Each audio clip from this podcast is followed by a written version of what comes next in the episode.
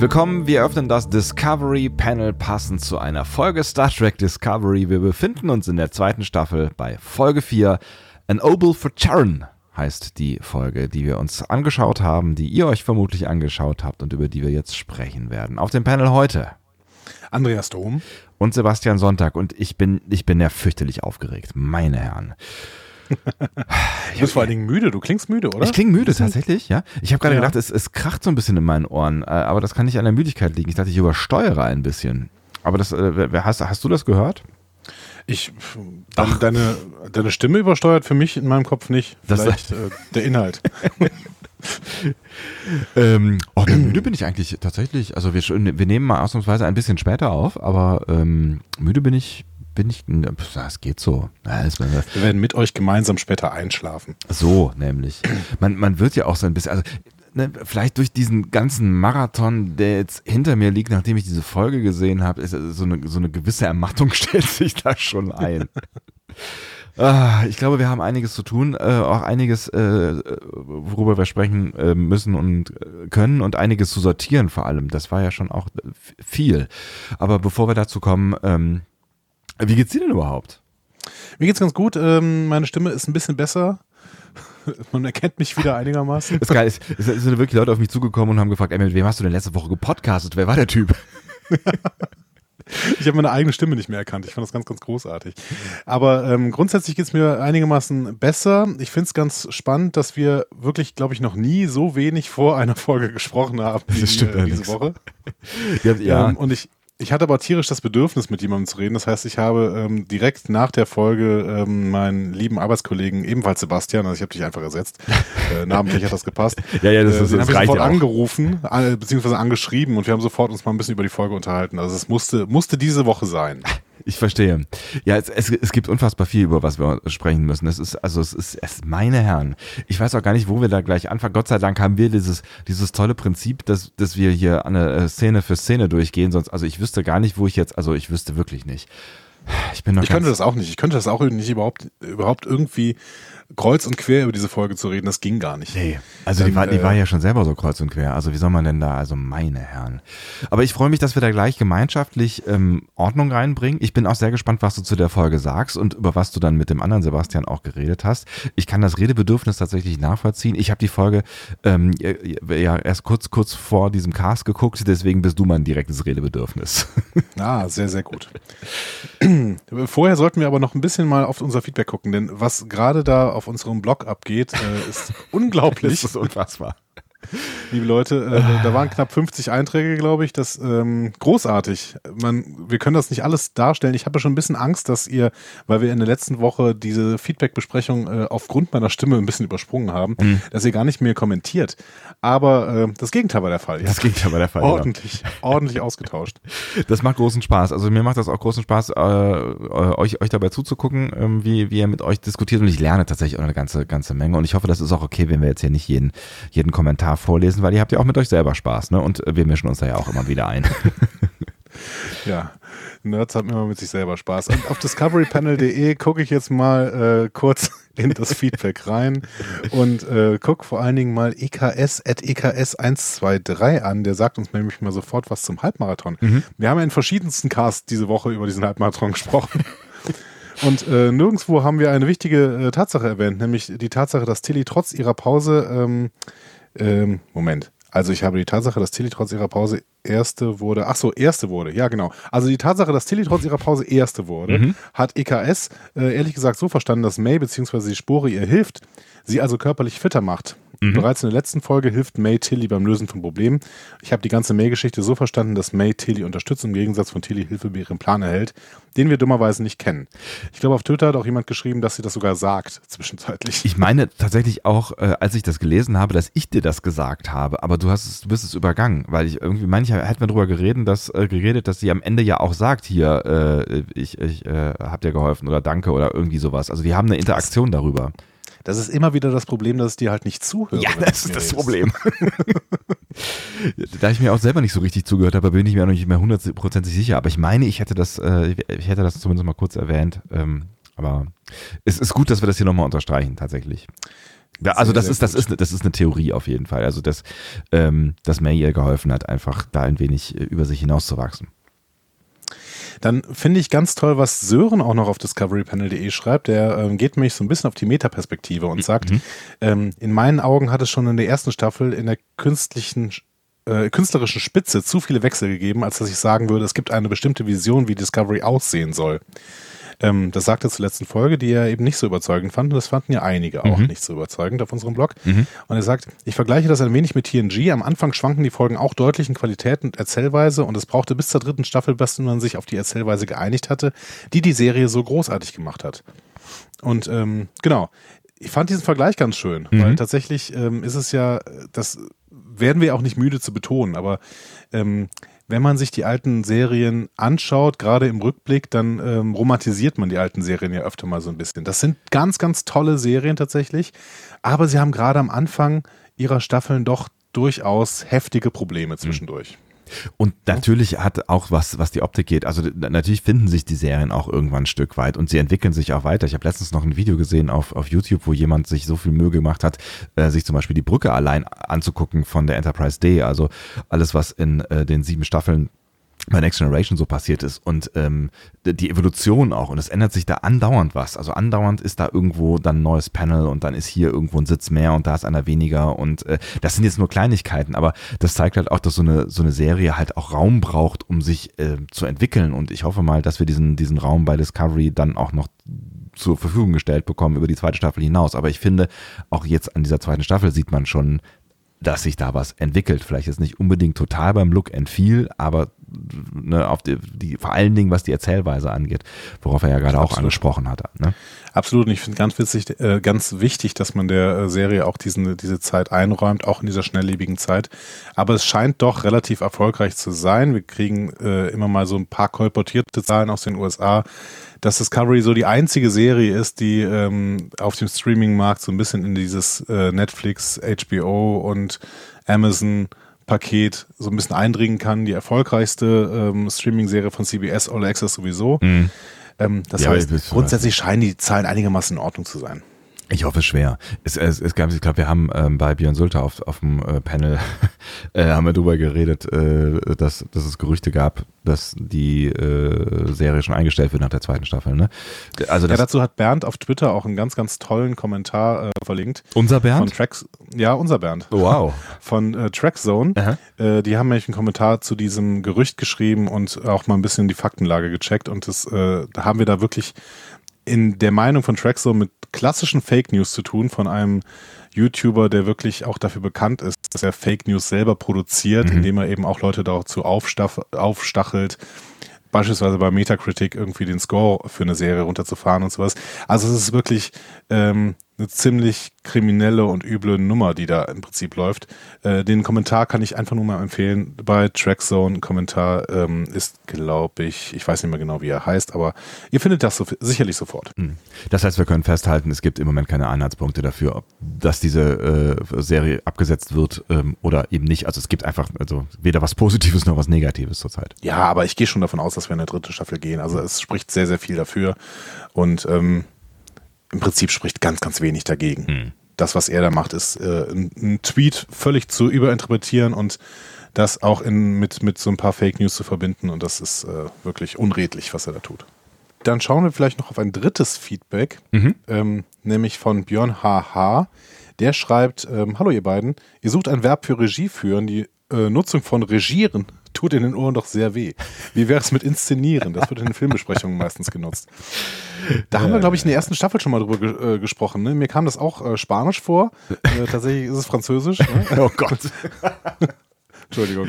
Ja. Ähm, Genau, ich habe das nochmal tatsächlich äh, recherchiert. Ne? Ja. Ähm, Regie kommt tatsächlich aus dem Französischen und bezieht sich tatsächlich darauf zu regieren, also wie man im Deutschen sagen würde. Mhm. Daher würde ich jetzt sagen, regieren ist nicht komplett falsch. Ähm, vielleicht können wir aber auch mal ein bisschen darauf achten, dass wir auch ab und zu mal ein anderes Wort benutzen, weil tatsächlich im Duden steht regieren jetzt nicht. Ich finde Regieren ganz witzig, deswegen benutze ich das ganz gerne. Also mit, mit dem Wissen darum, dass es, äh, glaube ich, nicht so fürchterlich gebräuchlich ist, aber ja, ich weiß, deutsche Sprache, es ist, äh, Es ist leider am Ende auch ein bisschen Geschmackssache, am, ne, aber Ja. äh, wir, Also sind, wir haben sind- absolute Sprachkompetenz, ne? Als Wir Muttersprachler, dann dürfen wir das, ne? Genau, wir dürfen aber was auch immer machen, was wir auch immer wir wollen. Das ist das Gute, ja. Aber das ist, ne, wie viele, also wenn man mit der Sprache arbeitet, wie äh, möglicherweise das der ein oder andere von uns hier tut, ich meine, das machst du ja am Ende auch. ähm, äh, wie viel, Manchmal. wie, ich weiß nicht, wie viel Feedback du so bekommst, wenn du mit Sprache arbeitest, aber wie viel Feedback man von Menschen bekommt, die sich äh, über Dinge ärgern, die man so tut, während man spricht, das ist tatsächlich äh, erstaunlich. Also, also Björn Haha hat sich ja jetzt nicht so richtig geärgert, ne? aber ähm, da gibt es durchaus Leute, die zum Beispiel sich darüber aufregen, dass ich mhm mache oder zu viel mhm. Aber naja, ich habe schon mal Kritik bekommen dafür, dass ich ein Genitiv benutzt habe. ist auch geil. Es gibt durchaus Menschen, die ähm, das Umgekehrte kritisieren und gar nicht mal so selten, wo ich dann immer denke, so Alter, wer spricht im Genitiv in der Sprache, äh, in der, in der äh, äh, normalen Dings hier, ne, Sprache, also in der Unterhaltungssprache. Also wenn ich Ich schreibe, ist es was sehr, sehr gerne. ich auch. Und ne, wenn es lustig ist, dann benutze ich ihn auch. Aber ich meine, normalerweise in der Sprechsprache benutze ich ihn halt sehr selten. Das ist richtig. Aber weil ich ihn dann öfter mal benutze, kriege ich dann irgendwann Kritik dafür, dass ich das tue und das doch sehr abgehoben klingt. Dann denke ich immer so, hm, naja, okay. Ähm, Aber so mögen wir dich, Andi. Ja, danke. Abgehoben und äh, nicht von dieser Welt. Ähm, ja, das sollte erstmal vielleicht fürs Feedback sein, äh, bevor wir uns hier noch weiterhin in Unsinn verstricken. Ach, das könnte Denn doch uns ja doch nie passieren. Wir wollen ja gleich auch mal über die Folge reden. Ähm, Wir sprechen gerade seit, seit maximal zehn Minuten miteinander. Was ist denn das für ein Stress hier heute? Ja, ich hab Bock. Ich verstehe. Aber äh, lass uns doch nochmal kurz ähm, in den Apple-Kosmos hineinsteigen. Oh ja. Ähm, und äh, auf dem äh, von uns allen sehr geliebten Portal iTunes schauen, was Ja. denn da für neue Rezensionen gekommen sind. Äh, würdest du mal die, die erste vielleicht lesen? Sehr Mit gerne, deiner das, äh, wunderbaren Podcast-Stimme. Äh, Das, das mache ich sehr gerne, weil die fängt nämlich auch schon mit einer wundervollen Überschrift an, der Beste. Ja, Ich weiß, nicht- ich weiß nicht, ob er sich selber meint oder uns, aber Markus schreibt auf jeden Fall. Äh, Und zwar kommentiert er noch unter seiner 5-Sterne-Bewertung, vielen Dank für diese wunderschönen 5 Sterne. Äh, Von den deutschsprachigen Star Trek Podcasts ist mir dieser der liebste, immer interessant und hinreichend gründlich analysiert. Hinreichend gründlich. Das sind so Sachen, die hatte ich irgendwie früher unter Arbeiten stehen, oder? Dazu technisch gut und äh, angenehme Stimmen. Vielen lieben Dank. Das äh, freut uns sehr. Ja. Dass auch du dabei bist, Markus. Gründlich stinkt, äh, klingt tatsächlich ein bisschen wie stets bemüht. Ja, aber, ja, gut, aber hinreichend gründlich kann ich eigentlich ganz gut mit leben. Das finde ich irgendwie ganz gut. Hinreichend. Ja, Ne, gut. wir sind hinreichend gründlich, das ist okay. Ja. Vor allen Dingen, wenn wir über zweieinhalb Stunden arbeiten. äh, äh, Ich würde da noch die, die, die nächste ähm, äh, tolle Bewertung. Oh, ihr seid alle so großartig. Also lieber Markus, vielen Dank. Aber Ja. jetzt auch lieber der Donkai. Mhm. Vielen Dank. Er schreibt nämlich super, absolut empfehlenswert. Er sagt unglaublich gut, detailliert und mit der richtigen Portion Humor. da meint er mich mit. Nee, der muss einen anderen Podcast gehört haben. Das stimmt allerdings. Für mich der Grund, Staffel 1 nochmal Folge für Folge mit eurer Analyse anzuschauen. Freue mich schon, Staffel 2 zusammen mit euch zu sehen. Update zu Staffel 2. Das Warten hat sich mehr als gelohnt. Staffel 2 ist zusammen mit euch noch um ein Vielfaches interessanter. Kann mich nur schwer entscheiden, ob ich mich wöchentlich mehr auf eure Sendung oder die eigentliche Episode auf Netflix freue. Das gleiche Problem habe ich auch. Ich kann das gut verstehen. Ich freue mich immer sehr, mit dir zu reden, lieber Ja, Sebastian. ich auch, lieber Andi. Ich auch. Mir fällt gerade auf, der Donkai hatte, glaube ich, schon mal kommentiert und das ist wirklich ein Update der ähm, Ich, Rezension. Der, der, der, ich wusste gar nicht, dass das geht, aber der Name kommt mir auf jeden Fall auch äh, ähm, recht vertraut vor. Aber jetzt habt ihr alle gemerkt, man kann quasi sich sofort in unsere Sendung schummeln, indem man einfach seine äh, Rezension auf I, äh, iTunes nochmal äh, kommentiert bzw. bearbeitet. Vielleicht müssen wir auch bei Gelegenheit unsere iTunes-Abhängigkeit ähm, ähm, überdenken. Ich weiß, ich weiß nicht. Es ist ja schon, es ist ja schon auch gut. Es ist ja auch eine, ist ja eine große Pla- Plattform, ne? Und es gibt Ich würde gern irgendwann mal in äh, neu und beachtenswert erscheinen. das Lebensziele, Andis Lebensziele. Auf Platz 7 einmal in neu und beachtenswert erscheinen. Ja, genau. Ja, aber wir waren doch jetzt mal nochmal hier irgendwo zwischendurch plötzlich auf irgendeinem, ich, äh, in irgendeiner, mit irgendeiner Folge in irgendeiner Top 10 oder so. Ich verstehe Ja, das genau. ganze System nicht. Ne? Tatsächlich sogar aller Folgen, also nicht, nicht nur TV- und Filmcharts. Das Ach, hat echt? mich auch sehr gewundert. Wow. Ja, da waren wir irgendwann mal in Top 10. Ich weiß nicht, wie wir da hingekommen sind. Ich verstehe diesen Algorithmus auch weiterhin nicht. Es kann nicht in Abrufzahlen liegen, denn die Podcasts, die da um uns rum sind, äh, war sowas wie gemischtes Hack und äh, der Stern Faking Hitler Podcast. Also die haben, Da sind wir, da sind ich, wir äh, ganz nah dran, Andi. Da sind wir ganz nah Ja. dran, ja. genau, Ja. nur 100.000 Mal so viel müssen wir noch machen, dann sind wir ungefähr da. Ich verstehe das alles nicht. Ist ja auch Ähm, egal. Möchtest du noch die, die letzte neue iTunes-Bewertung vorlesen? Unbedingt. Von Flovon Gre oder könnte man das Flovon Gr aussprechen? Nee. Flo von Grr.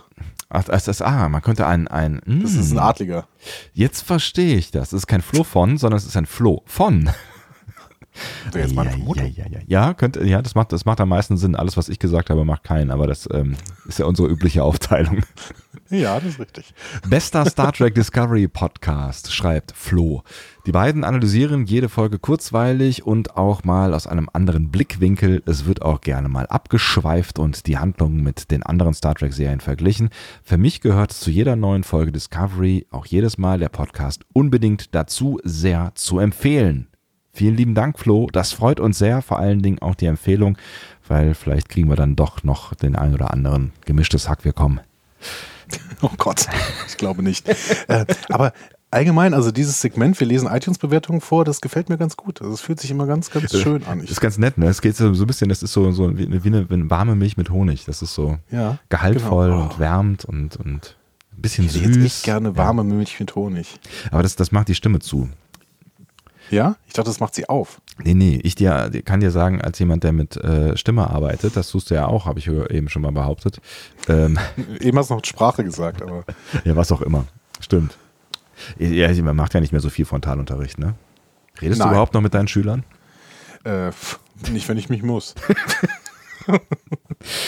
Ähm, Ah, schöne Grüße. Äh, ähm, Ähm, Stimme, Stimme, also Milch, ähm, also alles was süß ist, ist ja eh erstmal nicht so richtig geil und Milch, ähm, ich, ich war, bin mir, äh, ich habe letztens irgendwann gehört, die Milch ist gar nicht so richtig schuld, aber irgendwas passiert, wenn man Milch trinkt, dass es so eine, ähm, so eine gewisse Schleimigkeit bekommt im Hals und das, Entschuldigung, falls ihr gerade frühstücken solltet oder so, ähm, und, und das, und das ist nicht so richtig gut, weil du deine Stimme dann irgendwie ähm, sich zusetzen kann.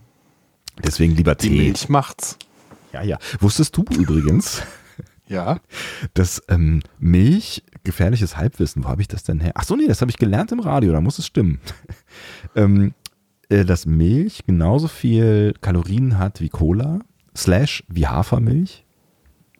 Nein, das war mir nicht bekannt. Ist, ist das nicht unfassbar? Das ist, äh, das ist geradezu nahezu crazy. Ich weiß allerdings nicht, ob, ob der, der Fettgehalt da einen Unterschied macht. Ich würde mal vermuten, dass der Fettgehalt einen Unterschied äh, macht. Das müsste ich jetzt nochmal Moritz fragen, unseren Netzbastler, der hat mir das nämlich erzählt. ähm, ich trinke keine Milch. Aber Cola? Aber danke, danke, ja, ja, ich trinke manchmal, manchmal trinke ich, ich habe ein neues Getränk, ähm, Pepsi Max Cherry. Was ist das denn?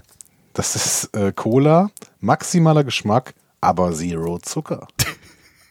Hast du, hast du heimlich einen Werbevertrag unterschrieben?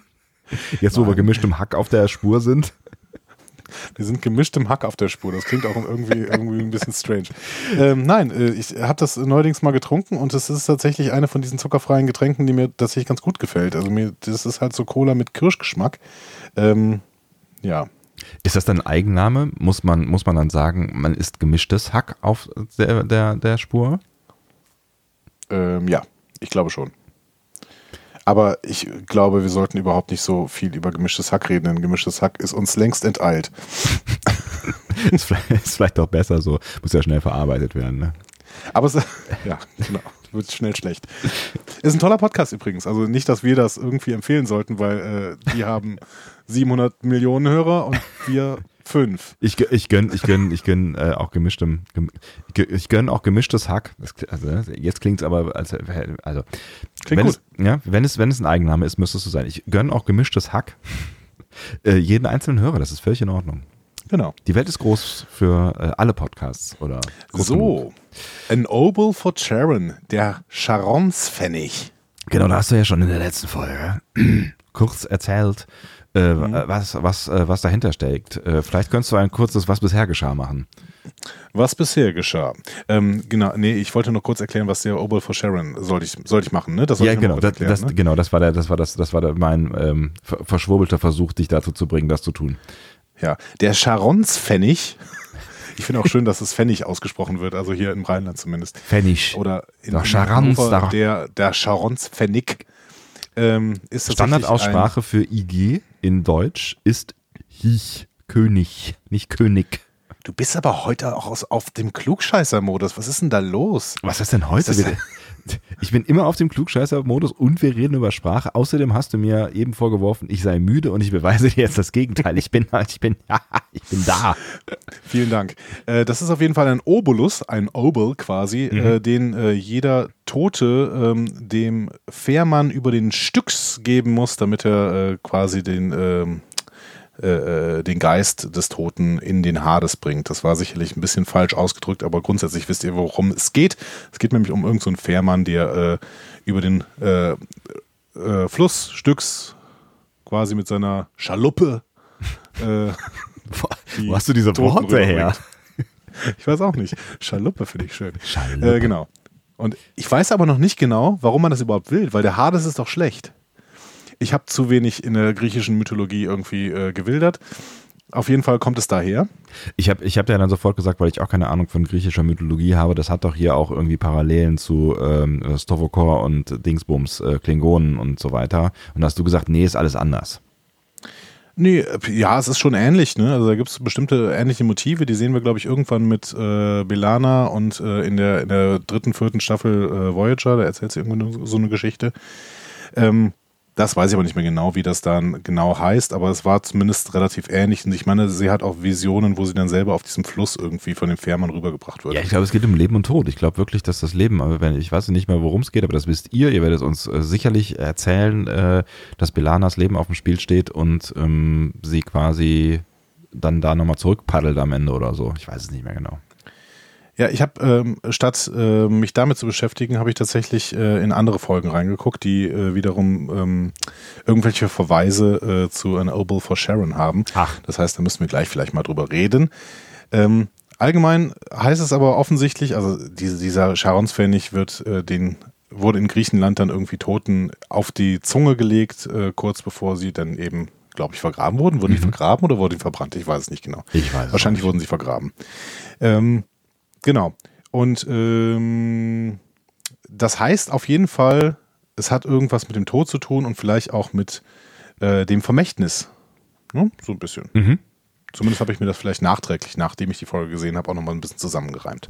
Ja, Vermächtnis ist gar nicht so schlecht. Ne?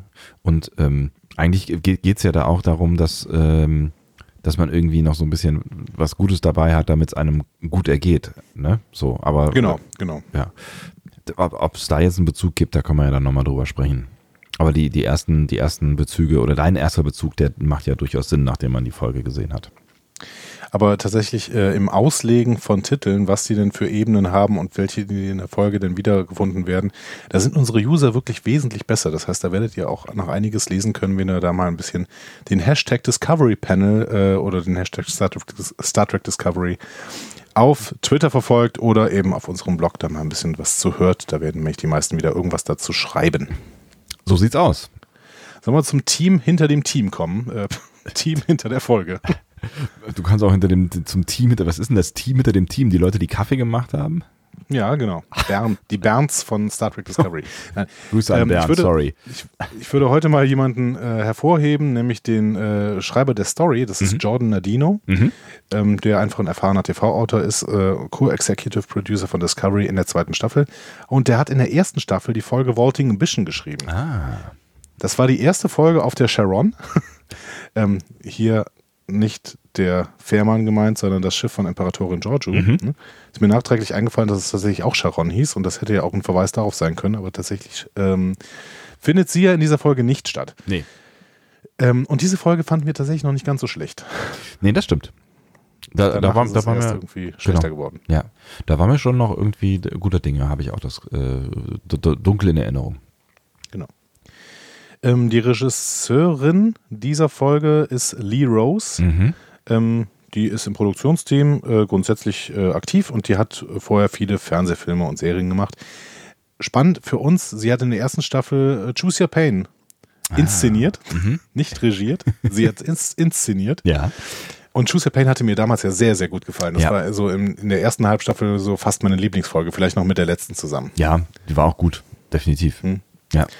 Genau, also da war Lorca äh, findet Tyler in der Klingonenzelle und währenddessen versucht Saru irgendwie seine, ja, sich selber zu entwickeln als Captain der Discovery damals, genau. Ja, ähm, genau, das ist also das Team, was für diese Folge zuständig ist und äh, ich würde fast sagen, dann äh, starten wir gleich in die Folge rein. Oder hast du noch irgendwas, was du Nö. vorher fragen möchtest? Man könnte sagen, das ist jetzt so ein, so ein, so ein seriöses, äh, solides, ist vielleicht das bessere Wort, ähm, Team, wo man jetzt irgendwie, weiß ich, also ne, das ist jetzt irgendwie nichts, was man erwarten würde, was an äh, großen verrückten Dingen passiert, aber auch nicht, wo man irgendwie denkt, oh Gott, ist das fürchterlich. Nee, und wenn man so ein bisschen da durchguckt, dann ist es einfach eine Folge, die so ähm, von, von dem ganzen Writers Room im Prinzip verantwortet wird. Mhm. Da äh, können wir auch noch äh, fürs Drehbuch Andrew Colville nennen, den hatten wir in der letzten Folge auch als Story Editor Mhm. quasi, ähm, beziehungsweise ja, als derjenige, der die Story entwickelt hat, äh, genannt. Und ähm, Gretchen Burke und Aaron Harbards tauchen tatsächlich auch als äh, bei Written By auf. Das heißt, Ja. da waren einfach alle beteiligt, die im äh, grundsätzlichen Produktionsteam ähm, ja, unterwegs sind. Jordan Ladino würde ich halt nur mal rausheben, weil der bei den sonstigen Folgen eben nicht als Autor genannt wird. Ja. Ja, geh mal rein, gerne. Gehen wir rein. Gehen wir rein mit dem Rückblick. Mhm. Rückblick auf die Spock-Geschichte vor allen Dingen, das Treffen von Burnham und Amanda auf der einen Seite und auf der anderen Seite auf Tillys Geschichte mit dem, diesem dunkle Materie, Asteroiden, Pilz, Wesen, Dingsy, May. Ja, genau. Sagen wir May. Und, genau. Und wir reden über dessen Gefangennahme. Also das war auch äh, eben Teil des Rückblicks. Das heißt, wir wissen schon mal, es geht irgendwie um Spock und es geht irgendwie um May, beziehungsweise dieses Pilzwesen. yes. Ähm, genau. Und ähm, wir sehen dann in der zweiten Szene sofort Number One. Ich habe mich sehr darauf gefreut. Also wusstest du direkt in dem, in dem Moment, ne, das ist ja dann so eine Szene, man sieht von hinten irgendwie, wie sich äh, jemand äh, materialisiert und äh, es ist so inszeniert, dass man, glaube ich, denken soll, ah, wer kommt denn da jetzt? Was hast du gedacht, wer kommt? Number One. Aber tatsächlich, weil mich da irgendwie der Trailer gespoilert hatte, beziehungsweise auch die Vorschaubilder auf diese Folge, dass Mhm. Number One eben ähm, am Start ist, fand ich aber an dieser Stelle nicht ganz so schlimm, weil ich mich wirklich auf Rebecca, Rebecca Romaine sehr, sehr gefreut habe. Mhm. Ich finde, da, das ist eben eine ganz tolle Schauspielerin und ähm, ja, bis jetzt hat sie noch nicht so richtig viel äh, Rolle hier gehabt, ne? aber es ähm, geht schon mal gut los, finde ich. Ja, also auch jetzt hat sie ja nicht so viel Rolle. Es ist die Frage, ob da noch mehr kommt, ne? Oder ob sie jetzt ab und zu mal vielleicht so reinstolpert und dann äh, ein paar nette Sachen. Also sie hatte vor allen Dingen, sie hat eine coole Rolle, ne? Also ich finde, also wir können ja erstmal erzählen, was sie da so tut und wenn sie dann wieder verschwindet, äh, vielleicht auch noch mal ein bisschen ähm, darüber quatschen kurz, was das so mit uns gemacht hat. Aber ich finde auf jeden Ja. Fall ähm, so, der erste Auftritt kann ich schon mal irgendwie mit cool äh, unter Genau. Äh, auch gefallen. Also die hat einen Statusbericht für Pike, äh, Mhm. die Enterprise immer noch lahmgelegt. Ähm, offenbar liegt es an der Hologrammtechnik. Also sagt Pike, gut, dann stellen wir jetzt wieder auf Bildschirme um. Und diesen altmodischen Scheiß. Ja. Frage für dich, war das zu platt? Ach, irgendwie, ich habe mich tatsächlich irgendwie gefreut. Also d- irgendwie, ich musste schmunzeln. Ich finde es nicht so schlecht, wie mit was für einem Augenzwinkern. Wir haben ganz in der ersten Folge haben wir so ein bisschen über den neuen, die neue Sprache und dieses, dieses selbstironische und Augenzwinkernde hier und da gesprochen. Und ich finde, wenn sie das jetzt nicht zu oft machen, ähm, finde ich, also für mich hat es sich noch nicht abgenutzt. Und jetzt irgendwie so, ne, also mit, mit dem Augenzwinkern in Richtung, naja, das sieht dann halt später wieder so aus, als äh, wäre der Fortschritt an uns vorbeigelaufen in der Enterprise. Ähm, das ist der Grund, fand ich irgendwie ganz lustig gemacht. Ich weiß aber, dass, dass sich bestimmt ganz viele Leute darüber aufregen werden. Ja, weiß ich noch nicht mal. Also ich finde äh, grundsätzlich, das war noch relativ charmant gelöst. Sie dürfen es tatsächlich nicht so oft machen, aber charmanter Weg, um den Kanon eben einigermaßen zusammenzubinden. Dasselbe haben sie irgendwie bei den Uniformen mehr hingekriegt. Ja. Das heißt, Ja, so mit ähm, einem kleinen ne, Augenzwinkern irgendwie fand ich, Genau. ja, ja. Ähm, genau, es kommt dann ja in diesem Gespräch auch noch vor, dass es äh, wohl nie wieder einen Chefingenieur geben wird, der die Enterprise so liebt wie Chief Louvier. ähm, ja, da sind wir uns nicht so sicher. Ne? Äh, Nicht ganz, nicht ganz, ja. Auch das ist ja so ein kleiner Augenzwinker. Also Es ist äh, also äh, viel Fanservice rund um Number One. Genau. Fanservice auch dadurch, dass sie dieses ähm, äh, elektronische Pad da in der Hand hat, das wirklich sehr, sehr ähnlich zu denen aus TOS aussieht. Mhm. Ne? Es ist relativ dick. Mhm. So dick würden heute Tablets nicht mehr aussehen, Nee. aber ähm, gut. Möglicherweise waren sie nie so dick, ich bin mir nicht ganz sicher. Doch, 1965 waren sie so dick. Aber da konnten sie nichts. Richtig. Ähm, doch, Biepsen. ähm, in der Messe bestellt sich Number One dann Fast Food. Geil. Der kommentiert das auch nicht. Ne? Ja. Ähm, bei, bei Tilly hätte das noch kommentiert. Ähm, Pi kommentiert es aber. Ne? Mhm. So meinte, vielleicht trinkst du zumindest was ähm, Leichtes dabei und sie äh, besteht aber auf ihren Shake.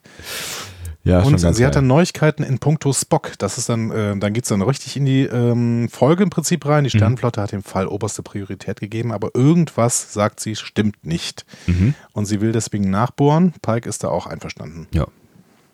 Und das war es im Prinzip auch schon, schon fast mit der Bedeutung dieser, dieses Auftrittes, ne? Absolut. Aber ich finde, wie gesagt, eine nette Einführung und ich habe jetzt schon wieder mehr Lust ähm, von ihr zu sehen. Ja, Also vor allen Dingen ist mehr von ihr zu sehen, so rum, genau. äh, vor, allen Dingen ist sie halt auch cool gezeichnet. Ich finde, sie ist äh, also so eine, eine taffe, coole, ähm, offensichtlich wichtige Person für äh, Pike. Ja. genau. So, und dann würde ich sagen, gehen wir in den Maschinenraum. Mhm. Äh, da unterhalten sich Tilly und Stamets gerade über May, die nun ein, wie sie auf Englisch sagen, Blob ist, auf Deutsch übrigens Blobfisch. Aha. Äh, auch warum auch bisschen immer. seltsam. Ja. Genau.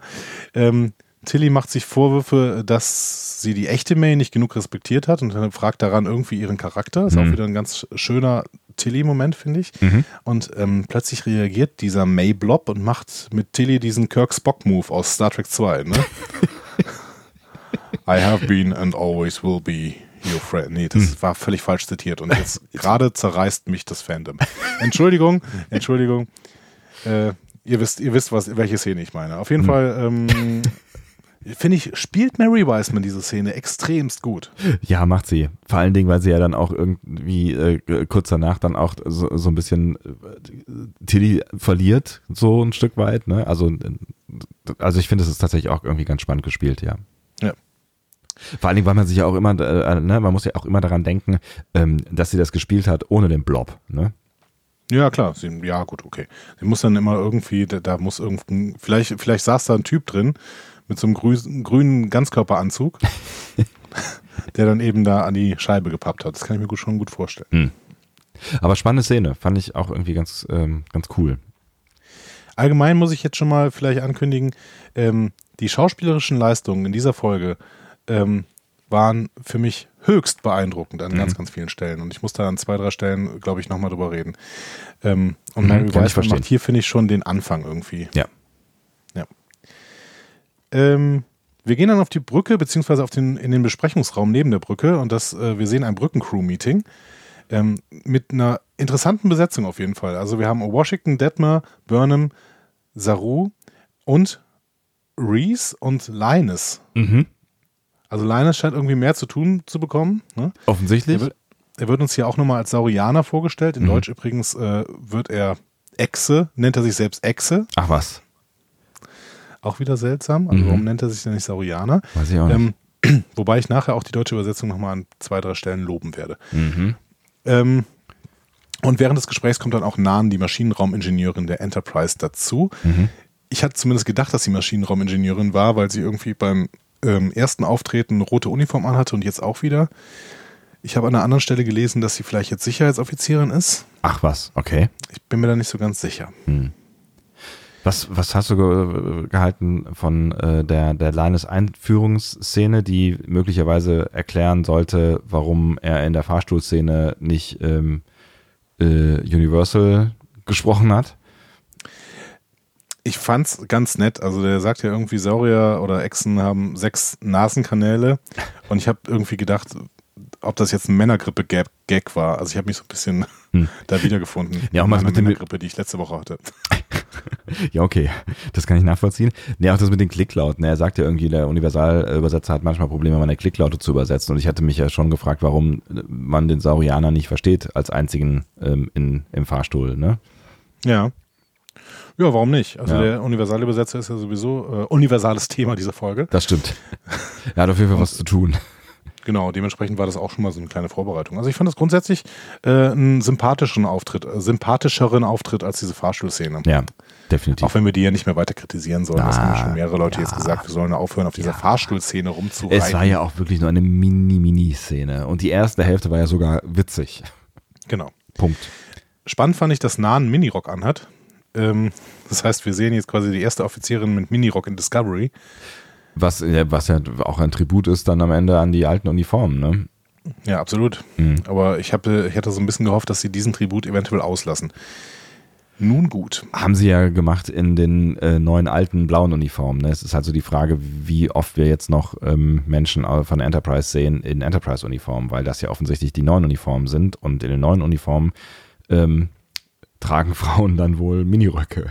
Ob Nee, aber sie hat tatsächlich eine Discovery-Uniform an, zumindest in der späteren Szene, die auch mit Rock versehen ist. Ach echt, das, das habe ich Mhm. nicht mitbekommen. Ach krass, okay. Kennst du eigentlich die Spezies von der? Nee. Die ist äh, Basanerin. Ah, Und ähm, da äh, war es schon die erste, der erste Verweis auf eine TNG-Folge, in die ich nochmal ganz kurz reingeguckt habe, tatsächlich der Basanhandel. Da geht es darum, dass so ein äh, unterentwickeltes äh, Volk tatsächlich, äh, das nicht so viel aus ihren, ähm, ähm, ja, aus ihren Ressourcen machen kann, die äh, versteigern ein stabiles Wurmloch mhm. in der Nähe ihres Planeten. Cool. Und äh, da spielen die Basaner auch eine Rolle und tatsächlich, äh, Nahen ist relativ nah an diesen Basanern dran. Und was hat die für, für zwei Dinger da so äh, in der äh, Mundgegend? Ja, auf Basan 2, wo die leben, äh, ist äh, eine schlechte Atmosphäre. Also was heißt, für uns wäre das eine schlechte Atmosphäre. Auf jeden Fall ist das, ist sie wohl sehr stickstoffhaltig und deswegen brauchen die, wenn sie in einer normalen Atmosphäre rumlaufen, wo die ganzen anderen rumlaufen, brauchen sie irgendwie so eine äh, ständige Gasinjektion quasi. Perfekte Spezies, um die Erde zu übernehmen nach dem äh, Klimawandel. Toll. Ja, stimmt. Gute Voraussetzung, das Ja. müssen wir denen mal sagen. Notiert. Ja gut.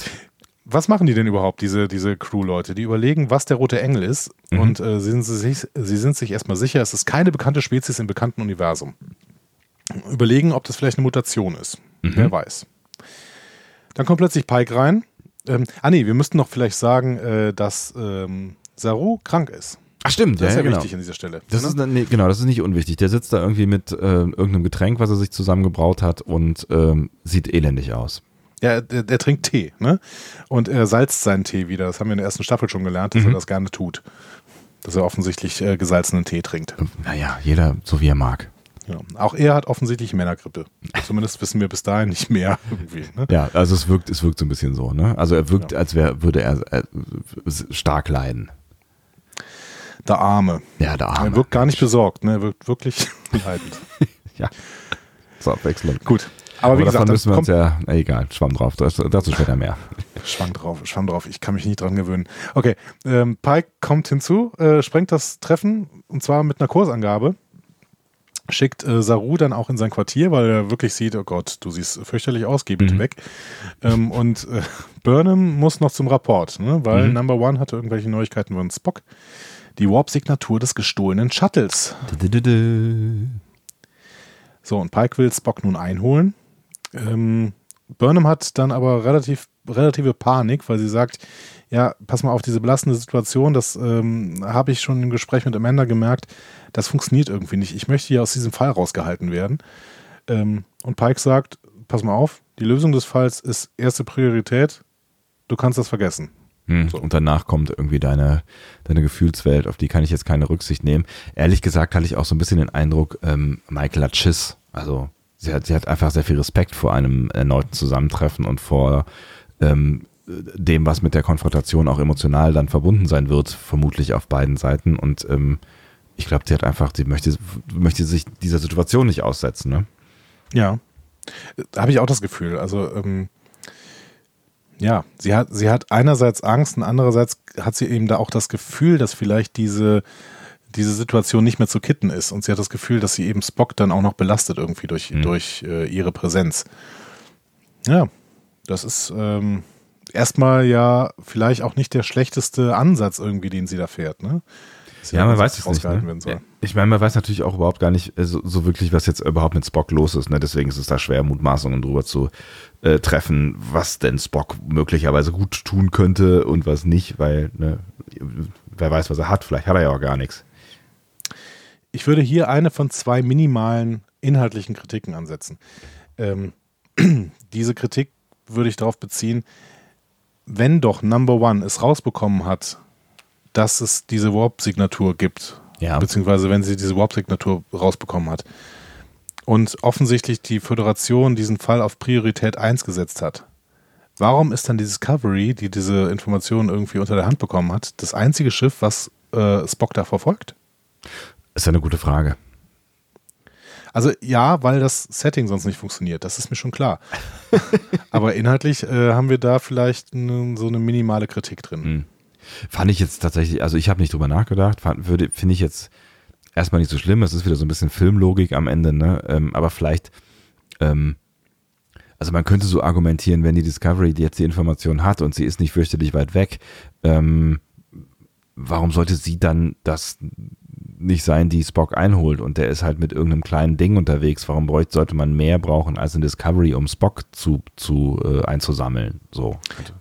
Ja, aber ähm, das scheint ja trotzdem eine Geheimmission zu sein, beziehungsweise eine Mission, die nicht unbedingt mit der Föderation abgestimmt ist, dass die jetzt Spock hinterherreisen, weil die wollen ja auch nicht unbedingt, dass Spock wieder dann äh, unter Arrest genommen wird und keine Ahnung angeklagt, sondern sie wollen wahrscheinlich erstmal diesen Fall irgendwie auf ihre, ihre Art und Weise aufklar, mhm. äh, aufklären. Also ich habe nicht das Gefühl, dass das so eine vom Föderationsrat abgestimmte Aktion ist, dass jetzt die Discovery hinterherfliegt. Hm, okay, ja, da kann schon was dran sein, ja. Gut, aber wie gesagt, das ist eine minimale inhaltliche Kritik. Da wird, glaube ich, nachher noch auch noch eine kommen. Ähm, und ähm, nee, es wird noch eine, eine visuelle Kritik bekommen. Mhm. Das, das war es dann auch erstmal von mir als an elementaren Kritiken. Das heißt noch nicht, dass alles toll ist, aber vielleicht, ähm, wir werden sehen. Wir werden sehen, ich bin gespannt. Die Szene wird auf jeden Fall dann von einem Knall erschüttert. Die Discovery ist außer Warp gezogen worden. Steuerungsmodule funktionieren nicht mehr, sie hängen fest. Und vor dem Bug ist ein riesiges, rot pulsierendes Lava-Dingsy. Was auch immer, genau. Wir wissen nicht, was es ist. Ich habe zuerst gedacht, Huch, ein riesiger roter Engel, aber äh, nee, dann wohl doch nicht. Genau. Ja, sah ein bisschen so aus wie eines dieser Signale, ne? Tatsächlich. Ja, ich habe auch gedacht, auch gedacht. So, so in der Nähe. Jetzt, also jetzt sind sie quasi äh, direkt vor so einem Signal und so sieht das dann aus der Nähe aus. Aber ähm, mhm. auch, auch das war offensichtlich falsch. Richtig. Du hast Vorspann gesagt. Vorspann, ja, genau, genau, ja. Aber da habe ich nichts Besonderes erkannt. Ich auch nicht, nee. Also auch keine besonderen Leute. Immer noch gerne wieder, immer wieder an. Ja, ich auch. Ich finde den auch echt toll. Also nach wie vor. Alles. Nun gut. Dann gehen wir in die nächste Szene. Sehr da gern. stehen Pike, Linus und Burnham. Linus ist jetzt irgendwie immer dabei. Mhm. Vielleicht ist dieses Make-up auch so kostspielig, dass er, wenn er einmal gemake-upt ist, dann muss er in möglichst vielen Szenen mitspielen. Ja, auf jeden Fall. Das muss sich rentieren. Aber was das, überlegen Sie, ja? was das Make-up angeht, ich meine, wenn, wenn ich der Asarun nochmal als Beispiel nehme, also da hat man ja auch für eine Szene doch äh, mal das Komplettprogramm äh, später gemake-upt, ne? Also vielleicht ist das auch gar nicht das ausschlaggebende Argument am Ende. Wahrscheinlich nicht. Hm. Auf jeden Fall überlegen die drei, was sie da vor sich sehen. Was sie wissen ist, das ist ein riesiges Ding, 500 Kilometer Durchmesser, 6 Billionen Tonnen schwer. Ja. Hm. Das, ist, das war so eine Zahl, wo ich überhaupt nichts mit anfangen konnte. Ich wusste überhaupt nicht, was 6 Billionen Tonnen denn wohl sind. Ne? Ähm, also ich glaube, er sagt auch nicht 6 Billionen, sondern er sagt irgendwie 6 mal 10 hoch 20 Kilogramm. Ähm, hab das dann mal ein bisschen eingegeben, weil ich mich echt interessiert habe dafür, was denn so ein Vergleichswert ist. Tatsächlich werden so Massen von Himmelskörpern und sowas immer in Kilogramm und zwar in äh, 10 hoch irgendwas Kilogramm angegeben. Okay. War mir auch neu. Ich frage mich auch, warum die keine Tonnen benutzen. Ähm, aber gut, umgerechnet wären es dann eben 6 Billionen Tonnen. Mhm. Und ähm, zum Vergleich, der Mond, der Erdenmond ist übrigens so ungefähr 100 Mal so schwer. Ach krass. Ja, okay, da macht man sich ja überhaupt kein, kein Bild von, was, also keine Ahnung, ich habe mir da nie die Frage gestellt, was die Erde wohl wiegen würde. Kann man deutlich, wahrscheinlich auch berechnen, deutlich, ne? deutlich mehr. Ja, ja, genau. Das ist da auch als Masse, äh, findet man im Netz, also kann man mal eingeben und dann findet man es immer mal 10 hoch 26 oder sowas sind dann die Werte und hier haben wir, glaube ich, 10 hoch 20. Dinge, über die ich mir noch keine Gedanken gemacht habe. Hm. Interessant. Ja, ich finde, wenn einem so eine, so eine Angabe um die Ohren gepfeffert wird, also ich bin dann jemand, der irgendwie dann anfängt, äh, schnell mal zu googeln, was denn überhaupt das heißt. So. Finde ich gut. Ja. Aber 500 Kilometer Durchmesser heißt dann quasi, ähm, quasi so groß wie Deutschland ungefähr, ne? Als Kugel. Äh, Wie Deutschland äh, breit ist. Ja, Ja. genau. Wie Deutschland Mhm. breit ist als Kugel, Ja. das ist schon, schon ordentlich. D durchaus, ja. Ähm, zusätzlich sagen sie, das Ding ist 100.000 Jahre alt und zumindest teilweise aus organischem Material. Mhm. Teilweise fand ich ganz interessant, ja. Ja. Ähm, Pike sagt dann auch, hä, organisches Material, ist es etwa ein Lebewesen, Lebewesen? Und sie Mhm. sind sich da nicht ganz sicher. Und plötzlich spricht Burnham Klingonisch. ähm, Pike ist verwirrt und antwortet auf Französisch. Ähm, und sie laufen auf die Brücke und da her- herrscht absolut babylonische Sprachverwirrung. Alle Mhm. sprechen im wilden Mix aus allen möglichen Sprachen. Denn offenbar ist der Universalübersetzer kaputt. Ja, und äh, zwar nicht kaputt, indem er ausfällt, sondern offensichtlich, indem er äh, alle Menschen falsch übersetzt quasi, ne? Burnhams, Burnham hat eine gute Lösung, nämlich Saru. Der hat uns in der letzten Folge schon erzählt, dass er 94 Sprachen spricht. Fand ich übrigens Äh, toll aufgebaut, ne? Also fand ich tatsächlich irgendwie ganz cool, dass wir das wussten ähm, und dass er dann jetzt so hier in, in, in, in Einsatz kommen konnte. Also da hat sich offensichtlich jemand Gedanken gemacht, auch über zwei Folgen hinweg. Das finde ich immer ganz gut. Ja, absolut. Und vor allen Dingen wurde es in der letzten Folge auch nicht irgendwie so äh, dumm dreist äh, hin, hingeworfen, sondern es wurde ja durchaus da benutzt, um die Verbindung zwischen Saru und Tilly näher zu beschreiben. ne? Genau, das hatte durchaus eine Funktion da. Ja, ja. Genau. Ähm, genau, also Tilly kann jetzt auch nochmal fragen, spricht er die fließend? Ja, offensichtlich spricht er die fließend. ähm, und Saru löst das Problem dann schnell auch wieder. Ähm, Der so, dass sich dann alle verstehen, genau, die Englisch sprechen, laut der Originalversion. Version. genau, Earth English oder so sagen sie äh, Genau. auf äh, äh, Original, genau. Auf Deutsch machen sie es wieder richtig, dann übersetzen sie es nämlich mit Föderationsstandard. Ah, was? Guck mal einer an. Also Ja, aber ich hatte jetzt tatsächlich- deutsche Übersetzung. Ich habe jetzt tatsächlich hier gedacht, auch, dass sie damit ähm, Englisch meinen. Also, dass sie, dass das wirklich alle Leute sind, die dann vielleicht noch irgendwie, weiß ich nicht, Englisch sprechen, neben Föderationsstandard, aber vielleicht tut das auch niemand mehr, weil alle Föderationsstandard sprechen. Ich weiß es nicht. Nee, kann ja nicht sein. Also, ich meine, äh, mit irgendwas müsste man ja zum Beispiel Chekhovs äh, Akzent erklären. Ja, genau. Ja. Äh, find, ich finde es, also erstmal, meine Güte, hat diese Szene Spaß gemacht. Ja. herrlich. Ah, herrlich. Ja, Ich mochte aus, ich mochte es auch, dass Pike plötzlich Deutsch spricht. Also, ähm, stimmt. also in der englischen Version. Das war, das war äh, super. Und noch irgendwer, ne? Noch, oder ist es zweimal Pike? Ich weiß gar nicht. Es gab auf jeden Fall zwei Sätze auf Deutsch, äh, die äh, rausgehauen wurden mit äh, schlechtem Akzent. Richtig gut. Ähm, Ich habe auch großen, ich habe, ich habe es auch überhaupt äh, im Moment erst gar nicht gerafft. Ich habe als äh, Michael angefangen hat Klingonisch zu reden, habe ich zurückgespult, weil ich dachte, ich hätte irgendwas falsch verstanden. Und ja, dann habe ich danach erst gecheckt, was da eigentlich los ist. Also ich habe auch einen riesen Spaß gehabt. Ja. Es hätte vor allen Dingen, als sie Klingonisch gesprochen hat, habe ich jetzt gedacht, oh Gott, jetzt, jetzt geht's richtig, jetzt geht's richtig los. Jetzt haben wir ein richtiges großes Problem. Wenn, wenn Burnham jetzt auch noch Klingonisch äh, Genau. kann, ist die gerade angeschaltet worden durch irgendein Triggerboard? Ist sie vielleicht auch ein Schläfer oder sowas? Uiuiui. Ja, das ist Aber mir gut. natürlich auch durch den Kopf gegangen, aber es ist ja alles gut ausgegangen. Genau.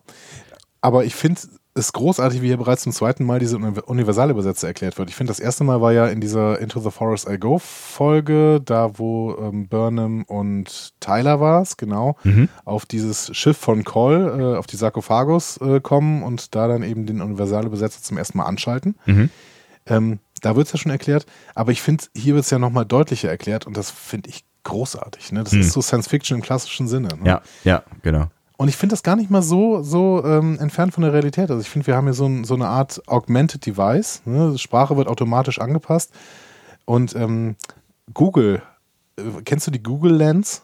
Google Lens oder Lens? Lens, L-E-N-S. Nee, ja, nee. Das ist so, ein, so, ein, so eine App, die Google ähm, im App Store anbietet und du kannst da quasi ein Hinweisschild zum Beispiel in einer anderen Sprache anvisieren. Ah, das war früher mal Google Goggles, glaube ich. Das kenne ich, ja. Ja, ich glaube, es, es, heißt jetzt Lens. Mhm. Und ähm, das Schild wird dann automatisch übersetzt. Ja, großartig.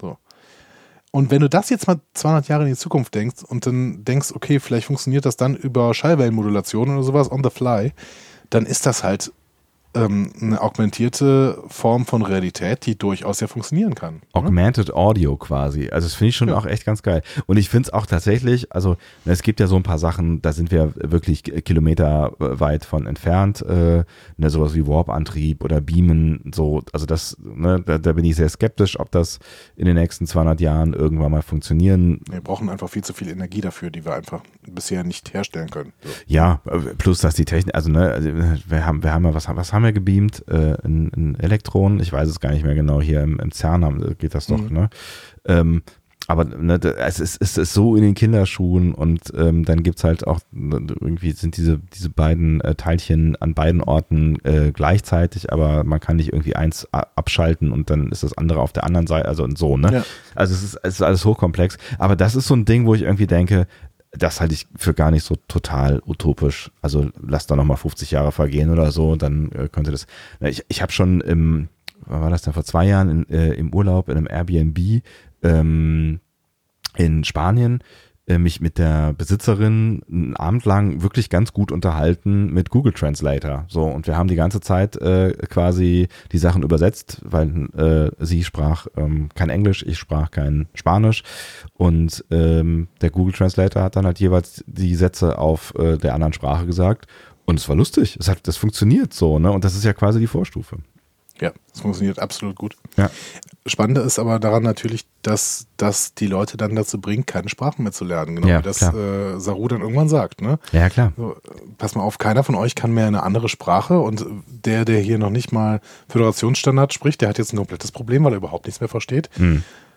Schwierig, ne? Klar, keine Frage. Ne? Da, da ist er natürlich weit vorne und äh, ne, es ist ja auch so ein bisschen so, ne, also er ist ja so ein bisschen in der Klugscheißer-Haltung da ähm, und er hat ja nicht Unrecht. Ne? Das ist so ein bisschen so wie, keine Ahnung, niemand mehr Karten lesen kann, weil wir alle äh, irgendeine Map-Software benutzen. Ne? Ja.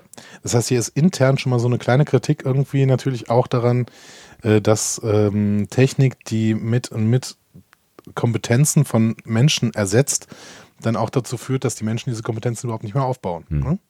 Ja, kann man darüber streiten, äh, wie gut oder schlecht das ist. Ne? Das ist auch ein schönes, schönes Thema für einen Lehrer am Ende, weil man auch äh, darüber streiten kann, wie viel Wissen wir denn eigentlich noch in uns sammeln müssen und ob es nicht reicht, dass wir wissen, wo es steht, weil es ist ja überall da. Ne? Ja.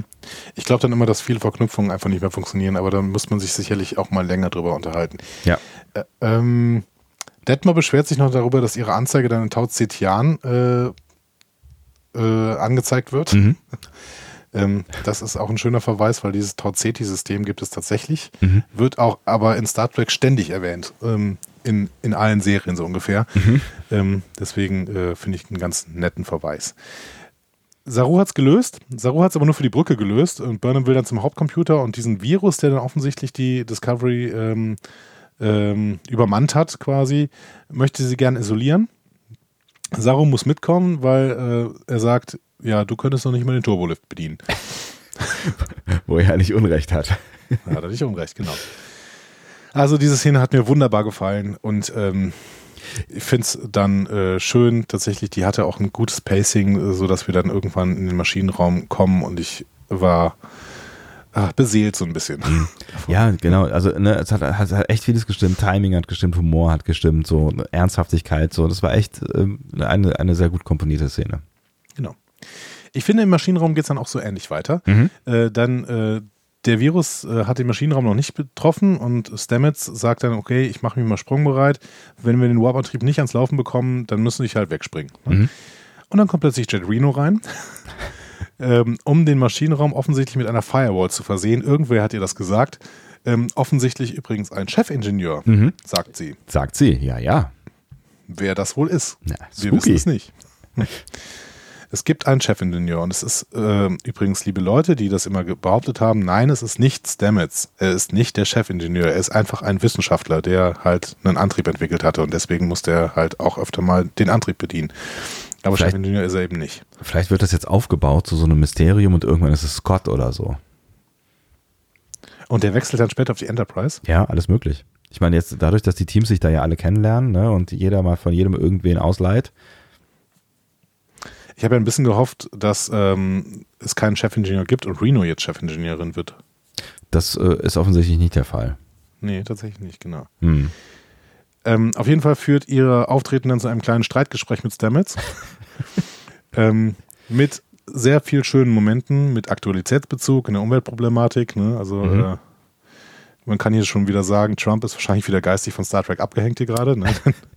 ähm, Stamets äh, erwähnt ganz klar, ja, wir waren auch mal auf dem Stand, dass wir die gesamte Erde irgendwie ähm, äh, verseucht haben, mehr oder Mhm. weniger. Und dann sind wir irgendwann aufgewacht und haben das aufgehört. Und dann äh, haben wir plötzlich ganz viele, was, was sagt er, Solarpanels entwickelt. Ne? Ja, genau. Die- Solarpanels sagt die- er, ja. Genau. Und die Pilze sind die neuen Solarpanels. Und die Pizza- und Mushroom-Gags äh, von, von Reno sind dann großartig. Ja. Also die Also das hat mir passen, sehr, sehr gefreut. die passen auch von, von, also so wie sie geschrieben sind, passen sie auch ganz gut ähm, zueinander. Also das ist äh, eigentlich nur eine konsequent, dass die beiden Charaktere irgendwie so eine Art von Gespräch dann mal führen, ne? Ja, oder? Mhm. Also ich finde diese, dieser, dieser akademische, theoriegestützte, äh, theoriegestützte ähm, Wissenschaftler mit Stamets und dann halt so die- diese praktische Arbeiterklasse Frau, ne, Mhm. Reno, Ja. die löst das alles mit Klebeband, scheißegal, ne? Und Stamets braucht aber erstmal eine wissenschaftliche Abhandlung, bevor er irgendein Problem überhaupt angeht. Ja, so, so ein bisschen so, ne? Ja, und auch, ich meine, äh, es ist, ist ja schon fast in Vergessenheit geraten, aber Stamets ist ja auch schon äh, durchaus uns eigentlich als, als eher grummeliger und unzugänglicher Typ ähm, äh, eingeführt worden, so, ne? Und Mhm. hier wird man nochmal so ein bisschen dran erinnert. Also bitte mehr davon. Ja, hat Spaß gemacht. Ähm, Burnham und Saru äh, reparieren indes das Kommunikationsmodul Oh, hört, hört. und anschließend bricht Saru unter seiner Krankheit fast zusammen. Mhm. Und das Schiff wird dabei von Stößen und Überladungen geschüttelt. Äh, und Saru entwickelt eine neue Fähigkeit. Er kann ultraviolettes Licht sehen. Ja, aber er, er sagt ja, also, ne, also für uns ist die, ist die neu, für ihn nicht, weil er erklärt ja irgendwie, ähm, er hat einfach bessere Augen als äh, Menschen. Ja, genau. Ja. Ähm, diese Überladungen wirken sich dann doch auch mal auf den Maschinenraum auf. Das sehen wir in der nächsten Szene. Die im, da zischen nämlich Überladungsblitze durch den Raum. Mhm. Dabei werden irgendwie die Türen versiegelt. Das habe ich nicht ganz verstanden, wie. Ähm, aber Aus- aus Schutz. kommen sie auch nicht mehr raus. Ja, also Aus Schutz? genau, also wenn ich das richtig verstanden habe, äh, wird der Maschinenraum aus Schutz äh, oder dieser es ist ja nicht der Maschinenraum so richtig, ne? Also dieser Raum quasi äh, abgeschottet, ähm, weil es irgendwie eine Art von Überladung da drin gegeben hat und ähm, dass diese Elektrizität sich jetzt wieder irgendwie auf den Rest, ich weiß, ne, sie machen ja dann irgendwie so einen Kram, um diese Elektrizität wieder loszuwerden. Aber ich glaube, dass, wenn ich das richtig verstanden habe, haben, wurde der äh, Maschinenraum oder dieser Raum versiegelt aus Schutz vorm Rest des Schiffs. Also es ist der Maschinenraum, das sagt Reno öfter. Ja. Tatsächlich. Ja? ja. Also der Hauptmaschinenraum. Mhm. Ähm, ich weiß auch nicht, wo der Warpcan ist, aber offensichtlich, ähm, Hm. Ich weiß nicht, ob der da irgendwo. Ich habe immer gedacht, das wäre so irgendwie so ein Raum rechts daneben oder sowas. Also, und, ne, ja, aber gut, da habe ich jetzt gar nicht drauf geachtet. Wenn sie das sagt, dann wird das schon stimmen. Aber du hast schon recht, sie müssen irgendwie diese Überladung loswerden, weil die Luft sich sonst elektrifiziert. Ne? Und Mhm. sie meinen irgendwie, also ich glaube, Reno sagt, sie wären dann alle Grillhähnchen. Ne? Ja, genau. Das wäre auch schlecht und das heißt, sie versuchen das erstmal zu lösen. Vorher gehen wir aber nochmal zu Burnham und Saru. Äh, die erfahren, dass der Virus sich ausbreitet und mehr und mehr Schiffssysteme angreift und äh, Burnham will, ähm, statt das zu lösen, aber erstmal den schwer angeschlagenen Saru auf die Krankenstation bringen, denn der Mhm. bricht ja immer mehr zusammen. Ja, dem geht's offensichtlich wirklich richtig dreckig. Ähm, genau, also wir wechseln die ganze Zeit schnell hin und her zwischen Mhm. Maschinenraum und Burnham und Saru und äh, gehen wieder in den Maschinenraum zurück. Da wird der Plan gerade umgesetzt. Es funktioniert auch. Ne? Also die machen dann irgendwas mit diesem Gas, in dem die Sporen irgendwie da gekühlt werden und das hängen sie alles zueinander. Wie auch immer. Was auch immer. Irgendwas, was man halt dann so macht in Star Trek und dann macht's Zisch und dann ist alles gut. Genau.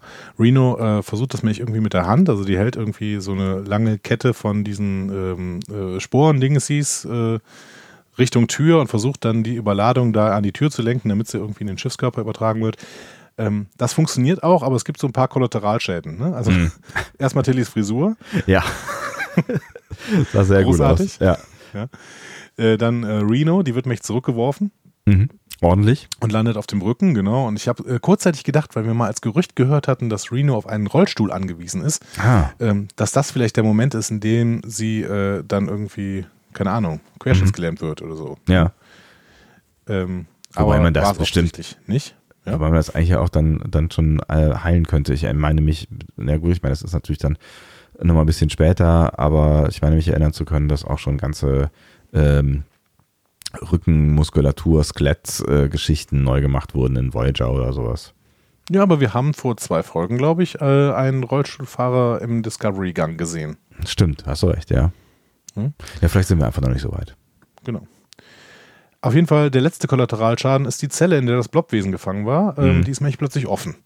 Upsi. Das ist schlecht, äh, denn das, das greift quasi nach seiner Befreiung sofort Tilly an und setzt sich an ihrem Arm fest. Mhm. Hm. Schwierig. Schwierig. Ich fand schön, dass Reno noch so eine Prinz-Referenz äh, gibt. Das stimmt, ja. Als sie da auf dem Rücken liegt. Ich habe gerade geträumt, ich wäre äh, Schlagzeugerin bei Prince. Ja, so was. Okay. Wer, cool. Also, wer, wer, kennt jetzt noch Prince und wer kennt es äh, in 200 Jahren noch so? Äh, das ist ein richtiger Klassiker. Lustig. Ja, fand ich gut. Ja. Meinst du, die schreibt ihre Gags selber? Ja, sie ist halt wirklich eine gute Schreiberin, aber ich glaube tatsächlich nicht. Ich hm. glaube, sie hat einfach ein gutes Timing, auch ein Comedy-Timing. Wahrscheinlich, durch ihre, ja. Durch ihre Wirken auch als, ähm, als Stand-Up-Comedian. Hm. Ich weiß auch nicht, ob die ganzen Stand-Up, ich glaube, die Stand-Up-Comedians schreiben auch nicht alle ihre Gags selber. Ne? Ach komm, jetzt nehmen wir nicht sämtliche Illusionen. Nee, ich meine schon, dass die irgendwie mit einem, mit einem Team zusammenarbeiten, dass die Gags eben für die schreibt und die müssen das dann eben ganz, ganz gut rüberbringen quasi. Hm. Ich weiß auch nicht, ob das für alle gilt. Aber da, ja, das kann schon gut sein. Ähm, okay, wir gehen wieder zurück zu Burnham und äh, Saru. Mhm. Ähm, die laufen quasi durch die Gänge, roter Alarm und treffen auf Pike. Ähm, und Pike unterstützt dann mal eben, Saru auf die Krankenstation zu bringen und ihn erstmal da st zu stabilisieren. Mhm. Sie Mutiger treffen natürlich auf, genau, ja. Sie treffen natürlich auf Dr. Pollard mhm. ähm, und die beschreibt äh, den Zustand von Saru als kritisch. Die Ganglien sind entzündet und fahren auch heraus. Mhm. Und Saru beschreibt seine Krankheit als tödlich. Verrückt, ja. Also es kam, es kam für mich so ein bisschen aus dem Nichts. Ja, für mich auch, tatsächlich. Also, ähm, gut, ich hatte die Szenen äh, ja auch im Trailer gesehen, wo er später dann eben so halbnackt auf dem, äh, auf seinem Bett liegt. Mhm. Ähm, Sein Wiesenbett. Genau, und Burnham ihm dann eben auch sagt, irgendwie, ähm, du darfst nicht sterben oder sowas. Ne? Mhm. Ja, aber Deswegen gucke ich so keine Trailer. Ich habe ich hab ja. damit aufgehört. Ja, wir müssen damit einfach wirklich aufhören. Aber ja. andererseits, die Trailer-Analyse sind auch immer tolle Folgen. Die, also, ja, die, ja, ich weiß. Spaß. Ja, die Trailer zu einer, zu einer Season ist ja vielleicht noch was anderes, aber diese, die, diese Staffel, äh, diese Folgen äh, vorschauen, beziehungsweise auch die Bilder. Ähm, nee, die gucke ich auch nicht. Ja. Ähm, genau es sei jetzt eine Krankheit, sagt er, die alle Kelpianer aufsucht, äh, bevor sie von den Baul geholt werden. Und mhm. der nennt diesen Zustand Waharai. Und ich habe die ganze Zeit darauf gewartet, dass Pollard dann sowas sagt wie, ja, okay, ist natürlich doof, aber ich gebe ihnen jetzt hier mal dieses Hypospray und äh, dann drehen sie sich noch viermal im Kreis und dann ist alles wieder gut. Ja, das passiert aber nicht. Das passiert aber nicht. Ähm, hast du da eine Ahnung? Ob ich da eine Ahnung hatte, äh, wie es weitergeht, meinst du? Ja, zum Beispiel. Oder ähm, fandst du das irgendwie seltsam, dass es äh, nicht sofort heilt? Oder? Durchaus. Also ich fand das tatsächlich erstmal ein bisschen seltsam. Ähm, hab dann gedacht, okay, sie halt den Spannungsbogen noch so ein bisschen rauf, ähm, weil ich irgendwie nicht davon ausgegangen bin bis zu diesem Zeitpunkt, ähm, dass sie, dass sie äh, Saru opfern. Also es kommt irgendwann die Stelle, wo ich tatsächlich unser Gespräch im Hinterkopf hatte aus, ich weiß gar nicht, vor zwei Folgen oder sowas, als es darum ging, dass sie eigentlich gerade mit, äh, mit Saru gar nicht mehr so richtig viel anfangen können. Mhm. Ähm, ja, den Moment hatte ich auch tatsächlich. Ja, und dann kurz Angst hatte, dass die, dass die Schreiber zu dem gleichen Schluss gekommen sind, dass sie eigentlich gar nicht mehr genau wissen, was sie mit ihm jetzt machen sollen und ähm, ihn vielleicht opfern. Aber zu dem Zeitpunkt habe ich gedacht, ja, ja, die lassen das jetzt ein bisschen spannend und dann äh, wird es hinterher knapp und dann finden sie irgendeine Möglichkeit und können mit was auch immer Tonerde von Blub den Zustand mhm. wieder heilen. Also ich habe mich tatsächlich nicht gefragt, warum sie das nicht heilt, mhm. weil ich irgendwie das Gefühl hatte, dass Dr. Pollard nicht so besonders viel über die, ähm, über die Spezies weiß. Ja, wer weiß weil, das schon? Ähm, Ja. ja, genau, das weiß keiner, weil, weil er halt auch der einzige bekannte Kelpianer ist. Aber äh, Saru muss ihr dann quasi auch erklären, was das für ein Zustand ist. Sie weiß das nicht. Mhm. Deswegen hatte ich jetzt nicht erwartet, dass sie sagt, ach so, der Zustand, ja gut, dann kein Problem. Hier äh, Hypospray Nummer 6873. Nee, aber ich habe ich hab jetzt irgendwie gedacht, so von wegen irgendwie, ja, das, äh, ab, das bedeutet irgendwie, es gibt hier Bluthochdruck und äh, meine Zellen degenerieren und dann kann man vielleicht irgendwie das oder das oder das versuchen. Ich meine, das machen die ja in den anderen äh, Serien auch. Also wenn wenn, wenn Crusher nicht mehr weiter weiß, dann äh, sagt sie sowas wie, keine Ahnung, wir könnten jetzt versuchen, hier mit Blub das Dings zu lösen und dann probieren mhm. die halt, ne? Ja, gut. Das passiert ja tatsächlich nicht. Nee. Und das hat mich schon ein bisschen irritiert. Aber wie gesagt, zu dem Zeitpunkt. Aber vielleicht ist es wegen, wegen Sarus Selbstverständnis. Also er sagt ja ganz, ganz klar, ja, ich weiß, was es ist und es ist terminal und äh, deswegen äh, können uns hier jetzt lange drüber unterhalten oder ich versuche weiterhin meine Arbeit zu machen, bis es denn endgültig zu Ende ist. Ja, aber ich, ich, ich, war da, ich war da schon so ein bisschen irgendwie, also genervt ist das falsche Wort, aber ich habe die ganze Zeit gedacht, warum tut denn keiner was? Und ich habe gedacht, dass irgendwann Michael kommt äh, und sagt so, okay, wenn ihr alle nichts tut, ähm, ich bin Michael und ich kann jede Situation retten und weiß alles und ich krieg jetzt hier eine, eine, eine, eine Eingebung. Oh, das hätte die Folge aber sehr viel schlechter gemacht tatsächlich. Keine Frage, aber ich habe ich hab darauf gewartet, dass irgendwas passiert oder dass von irgendwo anders her eine Lösung kommt. Mhm. Weil äh, wenn sie von Pollard nicht kommt, dann, also für mich war irgendwie klar, die kommt von irgendwo her bis zu einem gewissen Zeitpunkt.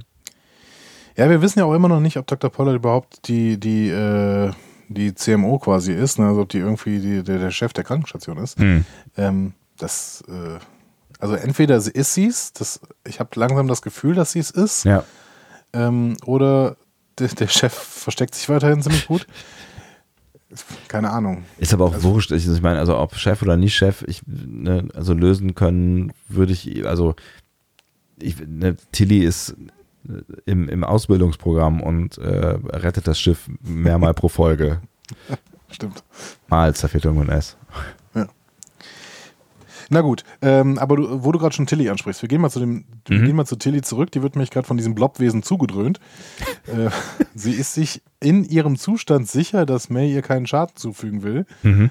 Ähm, und Stamets und Reno sind sich da nicht so ganz sicher, weil ähm, es könnte ja auch durchaus sein, dass äh, das Wesen möchte, also ja. möchte, dass sie denken, dass es eben ihr keinen Schaden zufügt. Also sie wissen in dem Moment nicht so ganz genau, wer eigentlich gerade zu ihr spricht. Ne? Also genau. wer, wer äh, zu ihnen spricht, was ist denn los mit diesen Worten? Die wollen aber heute nicht geformt werden.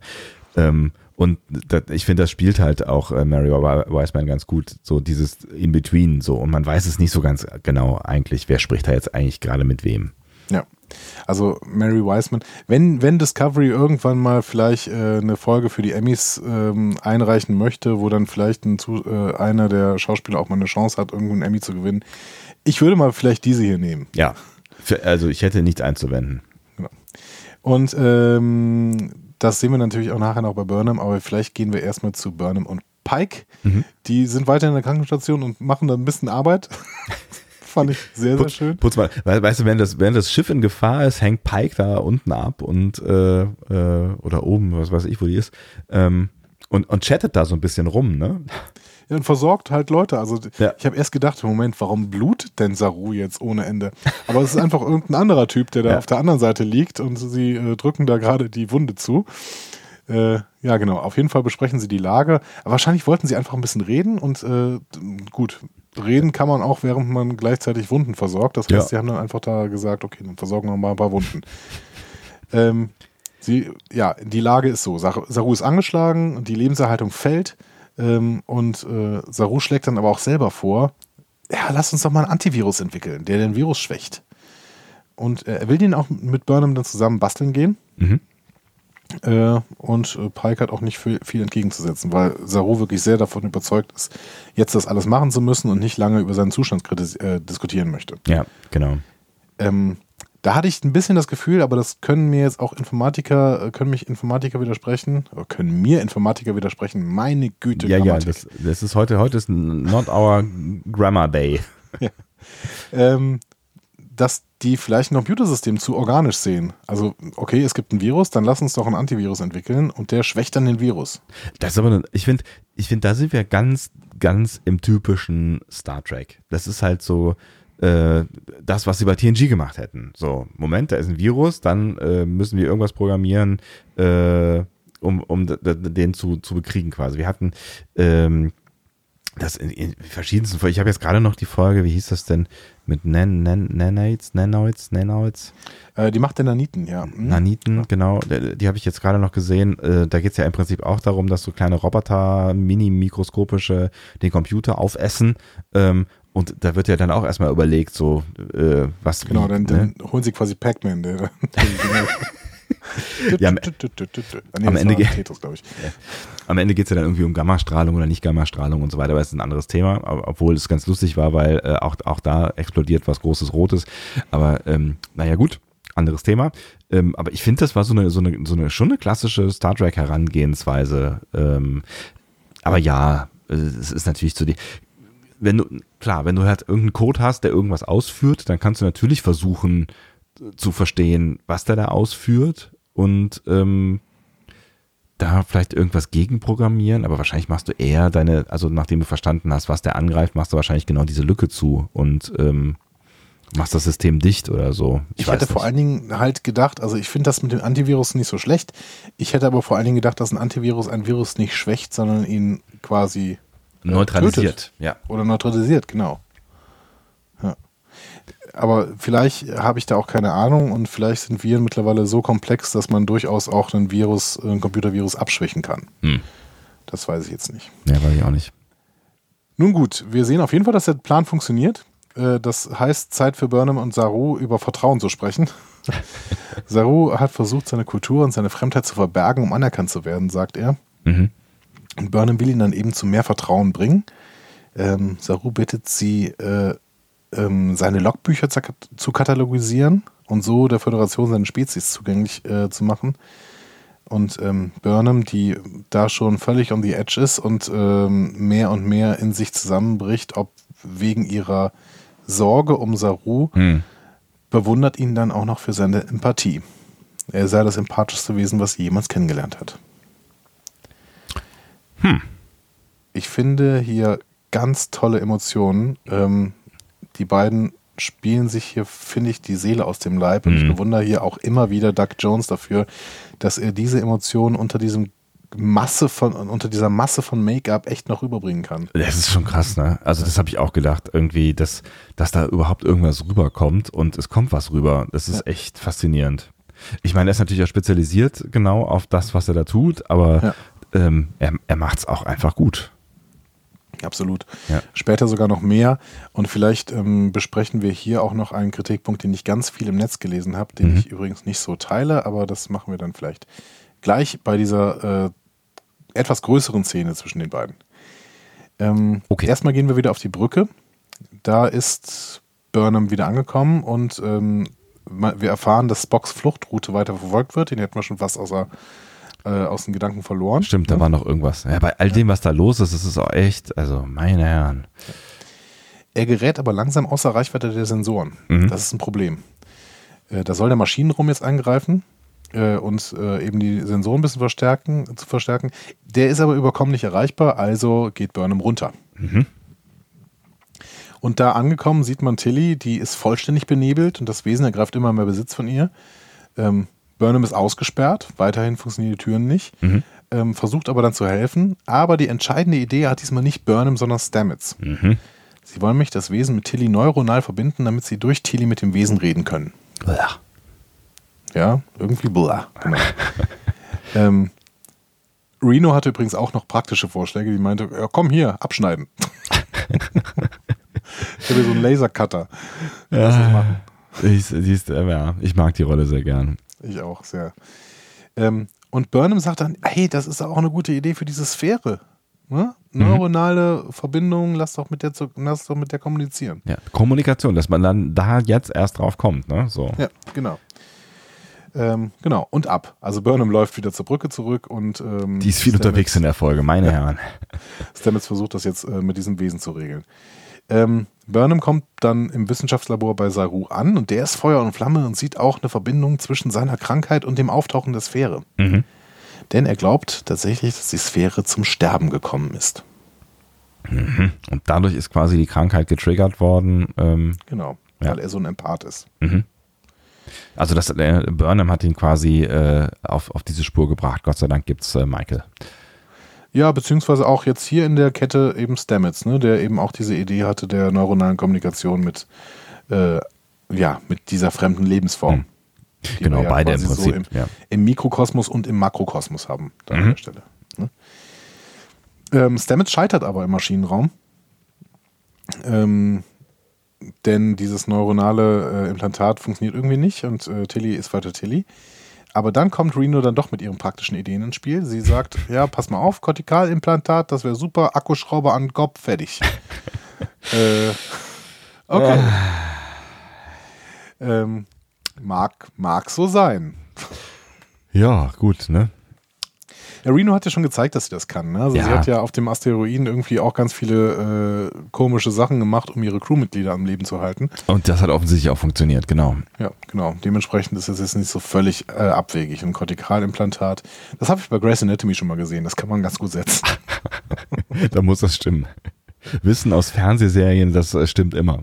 Also ich weiß auch nicht, die haben, glaube ich, keine Kortika Kortikalimplantate gesetzt, aber die haben äh, am Cortex relativ schnell auch mit irgendwelchen Akkuschraubern rumgebohrt und es hat immer funktioniert. Ja. Und dann gehen wir mal auf die Brücke zurück, bevor wir uns das äh, mit dem Akkuschrauber anschauen. Ähm, da erfahren wir nämlich einen Statusbericht. Ähm, wir haben noch keine wirkliche Lösung in Sicht. Im Gegenteil, in der Sphäre wird es rapide heißer. Mhm. Ähm, und die Lebenserhaltung ist übrigens bei 47 Prozent. Hm. Na, was sagt ihr das? Ach so, jetzt sind wir, das ist ein Insider und ich bin wieder draußen oder was? Verdammt. Das ist ein Insider, ja. 47 Prozent, 47 Prozent, 47 Prozent. Das ist das Star Trek 47. Star Trek benutzt einfach immer 47. Ach so, das hast du, glaube ich, irgendwann mal erzählt. Ja, stimmt. Ja, Ja. ja. Und äh, die Autoren sind sich dessen bewusst und ich finde es schön, dass sie hier wieder äh, die 47 mal kurz eingebaut haben. Ähm, wie auch immer. Äh, Wie auch immer. Ich Pike versuche mal sich zu merken. Fall, Pike fühlt sich bedroht und macht die Waffen klar. Ähm, aber Saru hindert ihn am Schuss. Er möchte nämlich äh, ihn überzeugen, die Schilde zu senken und der Sphäre Zugriff auf den Datenspeicher der Discovery zu gewähren, damit die Sphäre ihre Informationen als Vermächtnis auf den Speicher laden kann. Und äh, das klingt alles so absurd, dass Pike natürlich irgendwie zumindest ein Indiz braucht. Und äh, das gibt Saru ihm auch. Ähm, er lässt nämlich die ultravioletten Lichtblitze durch den Universalübersetzer jagen, beziehungsweise erstmal auch darstellen. Und ähm, man sieht, die haben eine bestimmte Struktur. Mhm. Und zwar immer dieselbe. Ja. So. Das heißt, ähm, offensichtlich äh, könnte es sich dabei um eine Sprache handeln. Hm. Und das überzeugt dann im Endeffekt auch Pike. Das hat mir extremst gut gefallen. Auch wenn es viel Technobubble war, aber das war so richtig eine ganz große Star Trek-Lösung in, in, in neuer Optik. Also das hat mir, das war richtig klassisches Star Trek im neuen Gewand. Wie so vieles in dieser Folge. Aber auch das war, genau, das war auch so ein Moment, wo ich gedacht habe, ja, genau so, ähm, so hat das früher auch immer funktioniert am Ende. So ne? hätte, so hätte Picard das auch gemacht. Genau, ja. Äh, und zwar eine Lösung durch die Crew und diesmal auch nicht von Bob Burnham. Und das, ähm, ja, toll. Ja, Wirklich toll. tatsächlich muss man auch sagen, ne, bei, bei der, der Schnippigkeit, die ich da eben in Richtung Michael hatte, jetzt, sie war jetzt nicht der tragende Klugscheißer dieser Folge, das kann man schon mal Nein, festhalten. überhaupt nicht. Nee. Genau. Sie, Ja. sie geht ganz viel in die, ähm, ja, in die, in den Hintergrund und ähm, im Gegenteil, sie hat ganz verletzliche Momente und da kommen Mhm. Ja. wir nachher noch zu einem. Aber erstmal kommen wir tatsächlich äh, zu dieser unorthodoxen Operation an Tilly im Maschinenraum. Mhm. Ähm, und wir haben hier tatsächlich, also Musik funktioniert bei mir. Ne? Ähm, das Mhm. war die allererste Szene bei Discovery, die mich wirklich zu Tränen gerührt hat. Mhm. Ähm, Beruhigungsmittel für Tilly, David Bowie. Großartig. Also Wie toll war wirklich, wirklich großartig. Es war, ja, es war wirklich ein ganz toller Moment, den sie da äh, geschaffen haben. Ähm, das ja, hat also Spaß gemacht, ist das, ist das, ist das die falsche, der falsche Ausdruck, aber ähm, also danke für die Idee und die Umsetzung. Ja, definitiv. Sie haben äh, die Space Oddity, ja, also von David Bowie, auch ähm, bei Carpool Karaoke gesungen. Mhm. Äh, Habe ich noch nicht gesehen tatsächlich. Äh, lohnt sich, ja? Ja, als Apple-Kunde kann man sich das ja kostenlos anschauen. Das heißt, ähm, schaut das doch mal, solange es noch verfügbar ist. Ich weiß nicht, wie lange das verfügbar ist. Ähm, die Aber es gibt vier, bestimmt auch in diesem, diesem Internet irgendwo sonst, aber egal. Ja, ich habe es noch nirgendwo anders gefunden tatsächlich. Ah, ich musste okay. mir äh, ein Apple-Device ausleihen. Äh, um. Jesus, mein Ja. Gott, das ist ja fürchterlich. Ja, man darf, man kann das echt nicht unter, außerhalb des Apple-Kosmos gucken. Das, Das ist ja äh, abgefahren. Großartig. Hm. Ähm, ja, auf jeden Fall sind da, äh, wer ist es denn? Mary Wiseman, äh, Soniqua Martin Green, ähm, Doug Jones und ähm, Anthony Rapp sind Mhm. bei Carpool Karaoke und singen verschiedenste Sachen. Und das ist Okay. toll. Ja, okay, ich schreibe es auf die Liste. Großartige Folge. Genau. Ähm, ja, durch David Bowie lässt sich Tilly so beruhigen, dass es dann eben funktioniert mit dem Kortikalimplantat. Und damit haben wir dann auch Kommunikation mit May. Hm. Es ist wieder, es die ist wieder so eine. Genau, äh, vielleicht noch kurz bevor wir da Ja. auf die, diese, die, auch äh, erstaunliche Erkenntnisse, die wir uns ja gleich geliefert bekommen. Ich finde tatsächlich, das sind, das sind so die, diese kleinen, diese kleinen großen Momente äh, zwischen äh, Stamets und Tilly. Davon haben wir ja schon den einen oder anderen gesehen. Und die beiden funktionieren einfach super miteinander in solchen Momenten. Und das ist wieder so ein Moment gewesen, der einfach sehr, sehr gut funktioniert mit diesen beiden Charakteren. Und äh, ich hoffe, davon wird es noch, noch viele, viele mehr geben. Und das hat man ja auch tatsächlich auch schon in der ersten Staffel. Ne? Das ist, die sind echt ein cooles Team. So. Ja, und äh, ich finde aber auch allgemein ist Anthony Rapp so gut geschrieben und äh, dass er wirklich in vielen Konstellationen gut funktioniert. Mhm.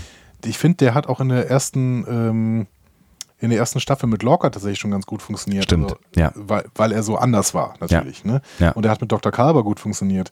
Und er funktioniert mit Reno jetzt und er funktioniert mit äh, Tilly sehr, sehr gut. Hm. Also ähm, das liegt einfach auch daran, dass die hier einen guten Charakter geschrieben haben. Und das äh, bei aller Kritik, die man vielleicht in der ersten Staffel haben kann. Mhm, absolut, das stimmt, ja.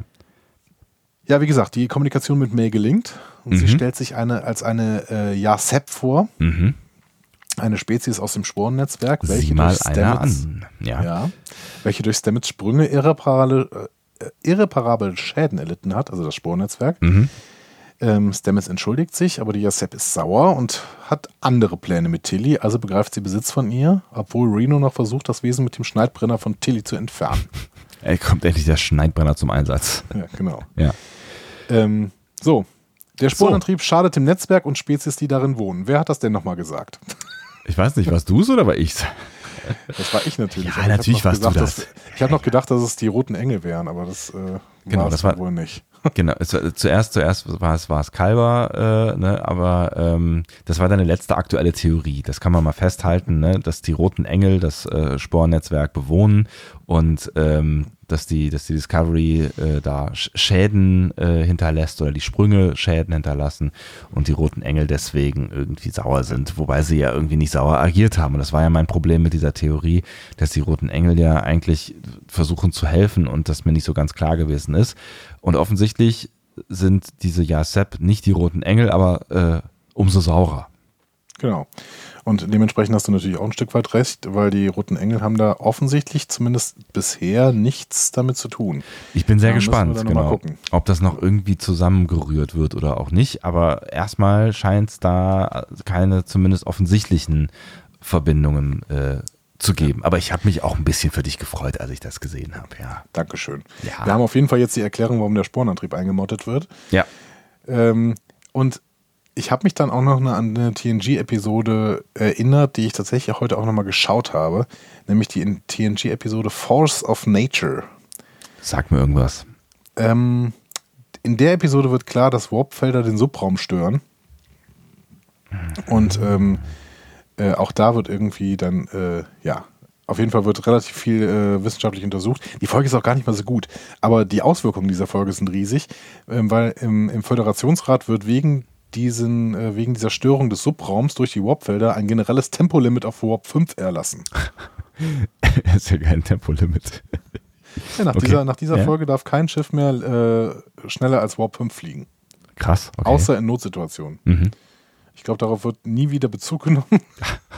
Ich wollte gerade sagen, also da hält sich dann aber auch keiner dran, oder? Naja, gut. Oder es sind Ja. immer nur Notsituationen. ja, aber da wird äh, in der Folge auch selber noch gesagt, dass die Klingonen sich daran halten wollen. Mhm. die Romulaner aber nicht und äh, bei, in, bei den Andorianern äh, überlegt man, überlege man noch, Mhm. wird in der Folge gesagt. Okay. Aber es hat mich ein bisschen daran erinnert. Ne? Mhm. Also ähm, Antriebstechnik, die eben äh, das Umweltsystem zerstört. Auch das ist natürlich eine äh, hochaktuelle Situa ähm, Diskussion. Ja, absolut, klar. Ja, Also ich meine, wir diskutieren ja nicht ohne Grund gerade über 30 in den Städten und äh, so, ne? 120 Ja, äh, auf 130 Autobahn. draußen, ja, ne? äh, 130, genau. Ja. Ähm, äh, wie gesagt, auch wieder sehr, sehr schöne Szene. Ähm, die Aggressivität von äh, dem Yasep May-Wesen hat mich ein bisschen äh, irritiert, Mhm. aber ähm, ich kann es jetzt auch irgendwie verstehen.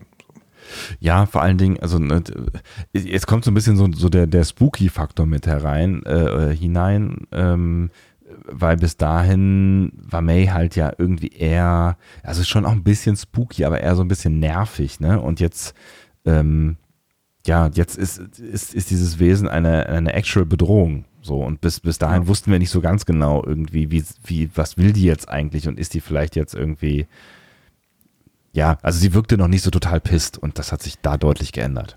Was ich hier aber schön finde, ist, also sie versuchen Star Trek-Lösungen zu finden. Ne? Mhm. Sie versuchen mit Kommunikation Probleme zu lösen. Ja. Sie spielen aber dann trotzdem immer noch, und das ist ja das, was Discovery auszeichnet, was ich auch wirklich nicht schlecht finde von, in, in dem, im Stil von Discovery. Sie spielen dann immer noch mit den Erwartungen der Zuschauer. Äh, weil bei, bei Star Trek haben wir bis jetzt immer gedacht, okay, wenn die diese tolle Lösung finden, dass sie eben da kommunizieren können, dann löst Kommunikation auch grundsätzlich das Problem. Genau, Und dann ja, ja. gehen wir nachher wieder raus und alles ist äh, Friede, Freude, Eierkuchen. Das Ja. funktioniert ja auch nachher mit dieser Sphäre durchaus. Mhm. Ähm, aber es funktioniert eben nicht mit dieser Yasep. Nee, und Ne? so gar nicht, ja, genau. Und das finde ich schön, weil das ist typisch Discovery, Mhm. aber im Star Trek-Kosmos. Ja, Ne? Ja, genau. Dann gehen wir mal zur Sphäre. Ne? Also die Sphäre bricht bald zusammen. Auf der Brücke hadert man noch mit der Reaktion. Hm. Man weiß noch nicht so genau, sollen wir jetzt wirklich die Schilde runter machen. Aber Pike lässt sich dann halt schließlich auf die Argumentation von Burnham und Saru ein und senkt die Schilde. Hat aber noch ein Ass im Ärmel. Äh, er sagt nämlich zu Detmer, ja, pass mal auf, äh, Warpkern bereit machen. Wir können ihn jetzt so nun abstoßen äh, in Richtung der Sphäre. Und wenn es dann doch zu einem Angriff kommen sollte, dann äh, können wir zumindest die Sphäre zerstören und wir gucken mal, ob wir dann irgendwie von der Druckwelle noch wegkommen. So. mutiger Move, so, na, aber gut, ja. Ja, gut. Er zieht den letzten Strohhalm quasi, Ja, ne, ja, den genau. er noch hat, wenn er jetzt wirklich die Sphäre, äh, die, die Schilde runter macht. Äh, klappt aber eh nicht, auch wenn das zwischendurch kurz will. Ähm, denn die Sphäre haut alle möglichen Informationen in den COM-Speicher. Äh, der ist völlig überlastet, nichts mehr funktioniert. Und äh, dann explodiert die Sphäre. Die Discovery wird in sichere Entfernung geschleudert, ohne dass hier etwas passiert. Und alle bewundern die Schönheit der sterbenden Sphäre. Geil, das fand ich, fand ich so ein bisschen absurd. Ne? Irgendwie gerade alle so völlig in, in äh, äh, Not und quasi alles auf Messers Schneide und äh, niemand weiß, ob man den nächsten Moment noch erleben und überleben wird. So und dann fragen nicht alle so, hä, was ist denn jetzt los? Warum gibt's uns noch? Sondern alle stehen da und sagen, oh, es ist schön. Ja, offensichtlich war es wirklich sehr schön. Ja. Aber sie haben ja auch gemerkt, dass sie eben äh, relativ sanft da aus dem, ähm, aus dem Raum raus Mhm. katapultiert worden sind. Das heißt, das hat wirklich funktioniert. Ja, es wird ja auch, noch, äh, auch noch erklärt, irgendwie, dass die Sphäre dann irgendwie bewusst äh, ihren Traktorstrahl Strahl zum richtigen Moment irgendwie losgelassen hat und dadurch ähm, hat, hat sich die Discovery wohl vor diese Dis Explosionswelle, was weiß ich, ein bisschen Technobubble am Ende noch, Ja. ne? Ihr letzter Move war, uns zu retten, So. sagt Burnham. Ja. Ähm, wir sehen eine ganz kurze Szene, wie äh, Reno und Stamets äh, Tilly aus dem Blobwesen herausschneiden. Blach. Genau, die kommt da ziemlich verschleimt raus, ekelhaft, aber äh, gut. Und dann haben wir die Szene, die ich vielleicht noch ein bisschen optisch kritisieren würde, Mhm. äh, nämlich die Szene, wie Saru sich final von der Brücke äh, verabschiedet. Ähm, das Ja. war mir, also es, im Prinzip war es mir nicht so pathetisch, aber es war komisch gefilmt, finde ich. Also ich finde, Von hinten. Da- nee, eben nicht von hinten. Es, alle Offiziere stehen einmal auf und das sind, sind alle einzeln gefilmt und so. blicken ihn dann an. Aber also meine ist- Mini Ja, aber äh, eigentlich ist die, ist die Szene ja quasi äh, aus, aus, aus Richtung Turbolift gedreht, quasi. Ne? Also wir sehen die Brücke ja sonst immer von vorne Ja. ähm, und in dem Moment sehen wir sie quasi, ähm, als würde Saru nach hinten rückwärts aus dem Raum schweben. So fühlte sich das so ein bisschen an. Das stimmt, aber ich finde, dann hätte man hätte man es wirklich dann auch konsequent aus der Totalen zeigen können Mhm. und nicht jeden Offizier einzeln. Ja. Ich war, ja, das fand ich ich ein bisschen komisch. Ja. Ich habe echt gedacht, okay, der auch noch, der auch noch. Jetzt wollen sie Reese auch noch zeigen, wie er aufsteht. Also bitte. So.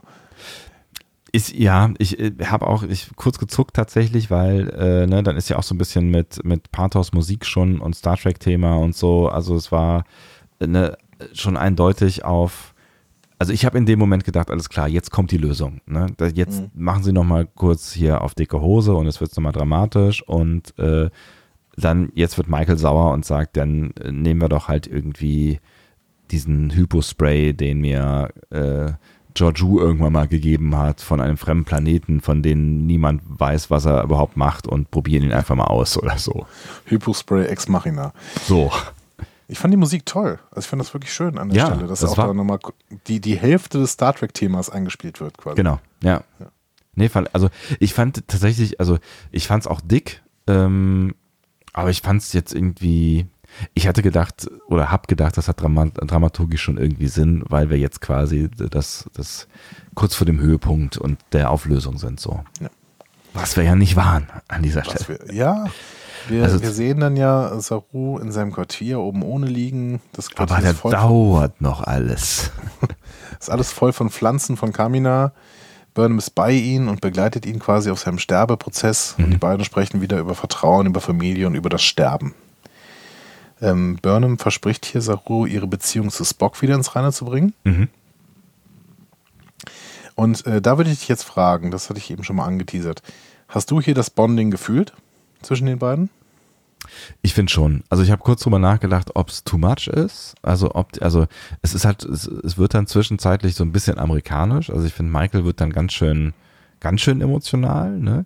Ähm, aber ich finde schon, dass das funktioniert hat äh, zwischen, zwischen den beiden. Dass sie, also man hatte so ein bisschen so das Gefühl, und vielleicht ist es ja auch das, was entstehen sollte, dass sie sich beide gerade erst bewusst werden und Burnham sagte dann sowas auch nochmal irgendwie, mir ist irgendwie klar geworden, ähm, wie wichtig Familie ist und du bist Familie und äh, er sagt ja irgendwie sowas, ja, das geht mir genauso, was, was umgekehrt so, Mhm. ne? Ähm, und dieses Gefühl hatte ich schon, dass den beiden gerade irgendwie langsam aber sicher klar wird, wie wichtig ähm, der eine für den anderen dann tatsächlich am Ende ist. Und die haben ja durchaus eine, ähm, wir haben da irgendwie vor zwei oder drei Folgen schon mal drüber gesprochen, eine durchaus bewegte Beziehung ähm, Ja. hinter sich, ne? Und die auch von Eifersucht und, Ja. und sowas geprägt gewesen ist, ne? Ich habe in vielen Rezensionen gelesen, dass die Szene so aus dem Nichts kam und dass irgendwie die Beziehung von äh, Burnham und Saru nicht entsprechend aufgebaut worden war. Und da habe ich ein anderes Gefühl gehabt, aber ich kann, Mhm. das, ich kann das durchaus verstehen. Aber vielleicht liegt es auch daran, dass ich selber Geschwister habe. Also ich finde, man hat schon in der ersten Staffel relativ an, an vielen Stellen so eine Art geschwisterliche Beziehung irgendwie verorten können. Ne? Mhm. So, so ein Wetteifern und dann, also das war ja durchaus ein wertschätzendes Wetteifern, das dann noch am Anfang irgendwie gegenüber Giorgio, die irgendwie so die Mutterfigur für beide so ein bisschen ist, teilweise. Ne? Ähm, und dann die maßlose Enttäuschung, wenn der eine eben sich nicht so verhält, wie der andere das möchte. Aber auch dann das immer wieder wiederkehren und immer wieder Chancen geben und sowas. Ich finde, das ist eine, eine sehr geschwisterliche Beziehung. Mir, mir ist das völlig klar, was die, für, ein- was die für eine Verbindung haben. Und das heißt auch nicht, dass die immer positiv ist. Aber das heißt eben, dass es intensiv ist. Und äh, ja, Aber es ist natürlich schon auch, also eine, klar, es ist, es ist ein Auf und Ab und es ist, es ist extrem viel passiert in der ersten Staffel mit den beiden. Ne? Also wenn, also so die, wir haben ja schon viel, viel, viel mitgemacht auch in derer beiden Beziehungen und ich weiß noch, wie, wie kalt und fremd sich die Beziehung dann angefühlt hat, als Saru Blaubeer essend durch den Flur mit ihr geht und die das erste Mal mehr oder weniger miteinander reden, nachdem äh, Burnham eine verurteilte äh, Meu Meu Meuteriererin ist. Was ist, was ist, denn, Mutinier. was ist denn das, das äh, deutsche Verb dafür? Meuterin? Me- Meutenist?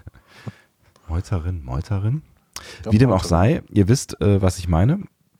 Ähm, und da ist das ja alles eiskalt. Ne? Also du merkst so zwischen den Zeilen, ist da noch irgendwas da, aber es ist eiskalt. Und der Weg ist natürlich schon, ähm, schon, schon ein langer quasi von diesem Zeitpunkt an zu dieser Szene her. Aber genau ich das finde, meine ich ja. aber ich finde, es widerspricht, genau, ich, ich finde, es widerspricht der Szene nicht. Und ich kann, ich kann halt nachvollziehen, dass, dass ähm, Menschen, die das vielleicht nicht so nachvollziehen können, diese, diese beiden Zustände nicht miteinander übereinbekommen können. Aber ich fand deine Erklärung sehr gut äh, an der Stelle. Und das Gefühl habe ich halt auch immer gehabt, die hatten halt irgendwie immer ein, ein, Band. Und das ist, das ist halt irgendwie auch immer da. Und selbst in dieser Szene oder in dieser Phase ihrer Beziehung, wo sie halt weiter voneinander entfernt sind, als sie es vielleicht je waren, ist dieses Band irgendwie am Ende noch da. Und ich ja, finde, es kommt genau. auch immer mal wieder durch. So, ne? Also wenn ich mich da an Context is for Kings erinnere, wo diese Szene mit diesen Blaubeeren ja war. Genau. Da, ähm, oder ich weiß auch nicht, ob das die Blaubeerszene war. Auf jeden Fall war das so eine Phase, in der die, in der Saru eben maßlos enttäuscht von Burnham war, auch gesagt hat, ich habe Angst vor dir. Mhm. Aber warum hat er denn Angst? Man kann doch nicht vor etwas Angst haben. Also klar, du kannst irgendwie Angst davor haben, dass die irgendwie die, die Discovery in die Luft sprengt oder sowas. Ne? Mhm. Aber ich habe eher das Gefühl gehabt, dass Burnham, äh, dass, dass Saru da Angst davor hat, ähm, noch weiter eben von Burnham verletzt und enttäuscht zu werden, wie mhm. er es eben wurde, als sie gemeutert hat. Und warum ist das so? Weil du eben ein enges Bonding hast. Also ich, ich keine Ahnung, ich fühle das jetzt irgendwie. Ich finde tatsächlich auch, dass durch, durch diese Erklärung oder durch dieses, ähm, dieses Erlebnis, was die beiden jetzt gerade hier zusammen durchmachen, die Beziehung in der ersten Staffel noch ein bisschen deutlicher wird. Also das, was sie da in der ersten ja. Staffel miteinander erleben, noch ein bisschen klarer äh, wird, weil es einfach ihre Beziehung mehr erklärt. So, ne? Mhm. Genau. Ja, und dann soll äh, tatsächlich Burnham äh, Euthanasie machen, ne? also so zumindest die kelpianische Form der Euthanasie. Den, äh, sie soll das Messer von Sarus Schwester nehmen, hier auch nochmal ein Verweis auf The Brightest Star. Mhm. Der ist auch nicht zum ersten Mal äh, zitiert worden, dieser Shorttrack. Und es ist auch weiterhin der einzige Shorttrack, der zitiert worden ist. Ja. Ähm, aber wir werden noch wahrscheinlich auch nochmal auf Kamina sein und wir werden nochmal Sirena irgendwann sehen. Ja, aber auch ähm, das Gefühl, ja. Und ähm, ja, Burnham soll dann die Ganglien abschneiden und das ist eben Euthanasie. Das wäre quasi der Tod für die Kelpianer. Sagt zumindest Saru. Mhm. Kurz ich bevor Burnham dann aber tränenüberströmt das Messer ansetzen möchte, fallen die Ganglien tatsächlich von selbst ab. Stranger Shit. Total. Und, in, ne, und tatsächlich habe ich in dem Moment nicht mehr so wirklich damit gerechnet. Ich habe die ganze Zeit damit gerechnet, jetzt äh, kommt gleich der Moment, wo er gerettet wird durch irgendeine tolle Idee. Und in dem Moment habe ich die, also ich habe dann so, als sie, als sie da in diesem Wiesenraum waren, also in Sarus Quartier, habe ich die ganze Zeit gedacht, so, das machen sie nicht wirklich, sie machen es nicht wirklich, sie machen das nicht wirklich, okay, doch, sie machen es wirklich, okay, doch, sie machen es wirklich, da kommen sie nicht mehr raus, sie kommen da nicht mehr raus, sie kommen da nicht mehr raus. So, und da, zu dem Zeitpunkt war ich dann tatsächlich überrascht, dass sie es doch nochmal irgendwie hinkriegen und, ja. äh, also ich hatte ihn schon ein bisschen abgeschrieben. Ja, ich auch. Ich hatte nur noch Angst, dass sie tatsächlich jetzt irgendwie Burnham das noch lösen lassen weil das hätte, finde ich, überhaupt nicht funktioniert. Ich hatte die ganze Zeit Angst, dass Burnham sagt, äh, so Tränen überschrimmt, nein, ich lasse dich nicht sterben und dann irgendwie, keine Ahnung, irgendeinen Move macht, der äh, Saru dann irgendwie gerettet hätte oder mhm. sowas. Das hätte ich so fürchterlich gefunden. Und es wäre so, dass, dass das schlechte Burnham-Writing, was viele Leute in dieser Figur immer wieder sehen. Was ich ja immer nur so zu, zu Teilen sehe. Sie kann schon teilweise wirklich sehr, sehr viel und äh, macht wenig Fehler. Aber in dieser Episode, finde ich, haben sie das super gelöst, weil Burnham, ja. ist, Burnham ist am Ende. Ja. Burnham ist hier völlig am Ende. Die, die bricht zusammen, die kann überhaupt nichts mehr. Sie will auch nichts mehr irgendwie. Hm. Und ähm, sie löst dieses Problem auch nicht. Nein, das Problem löst sich irgendwie von selbst. Ja. Und wir wissen nicht genau wie. Und ich fand es auch sehr, sehr gut gelöst tatsächlich. Und ich, ja. ich finde tatsächlich auch, ähm, seit Folge 1 der zweiten Staffel ist das Burnham Writing, wird es zunehmend besser, habe ich so ein bisschen das Gefühl. Ja.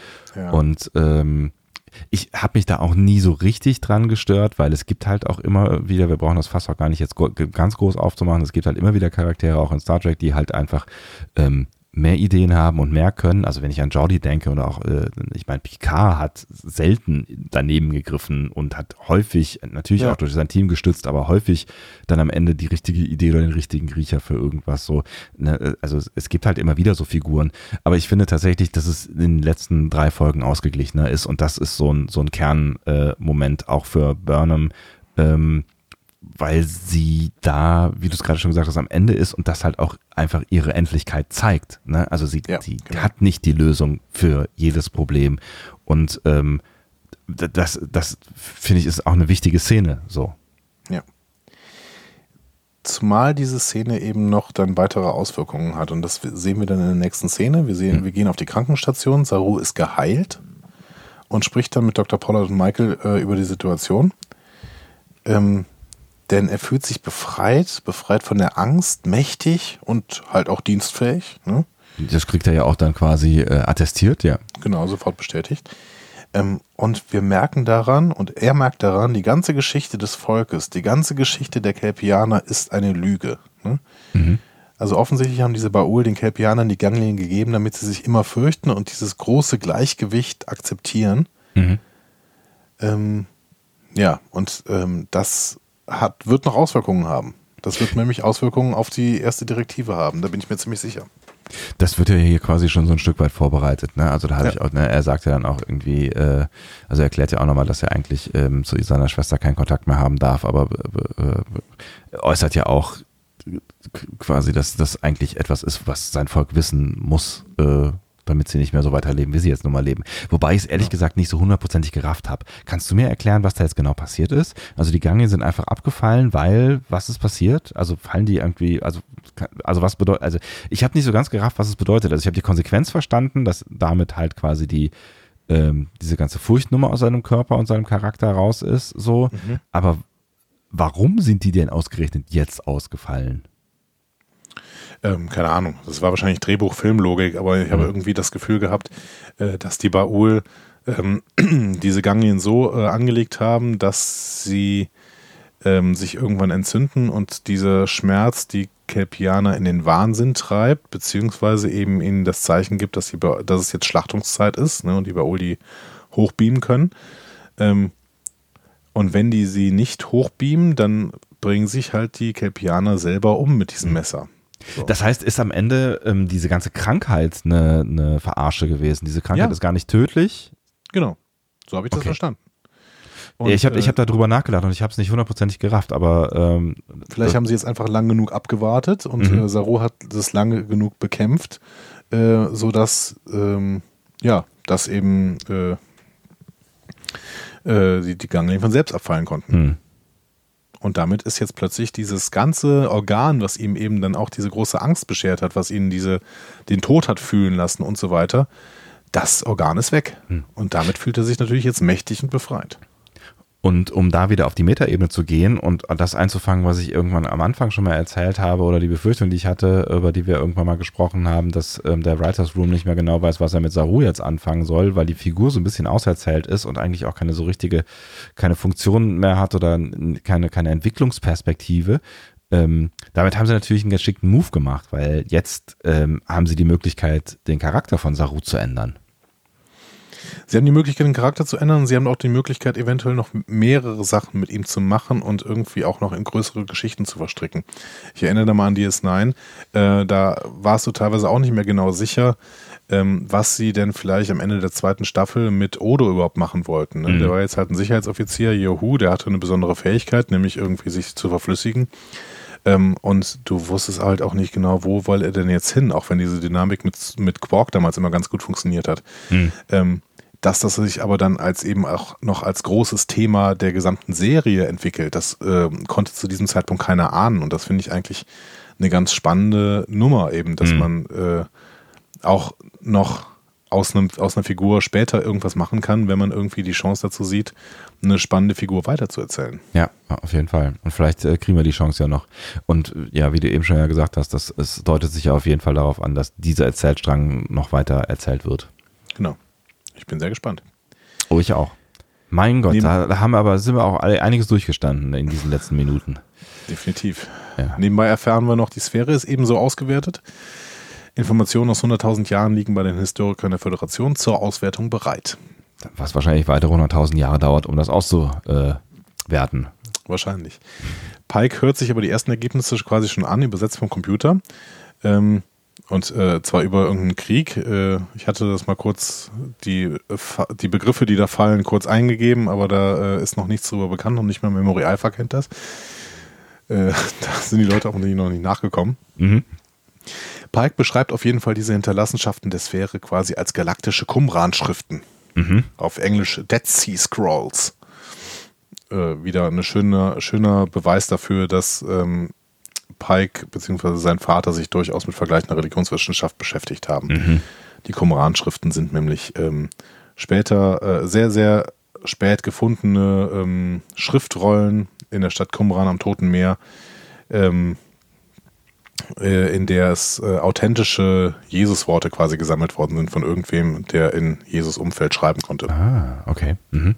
Und das uns dann historisch ganz viel über den historischen Jesus erzählen konnte. Also es war so ein, ein, ein sehr, sehr wichtiger historischer Fund rund um die historischen Ereignisse in der Bibel.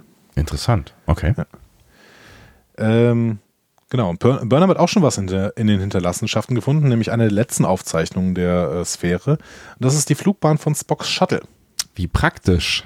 Sehr praktisch. Pike mhm. setzt wieder einen Kurs und er verspricht Burnham dann auch, ja, ab jetzt lasse ich dich mit Spock auch in Ruhe. Mhm. Und dann sagt die, ja, nee, ich habe mir das äh, anders überlegt, ich lag falsch.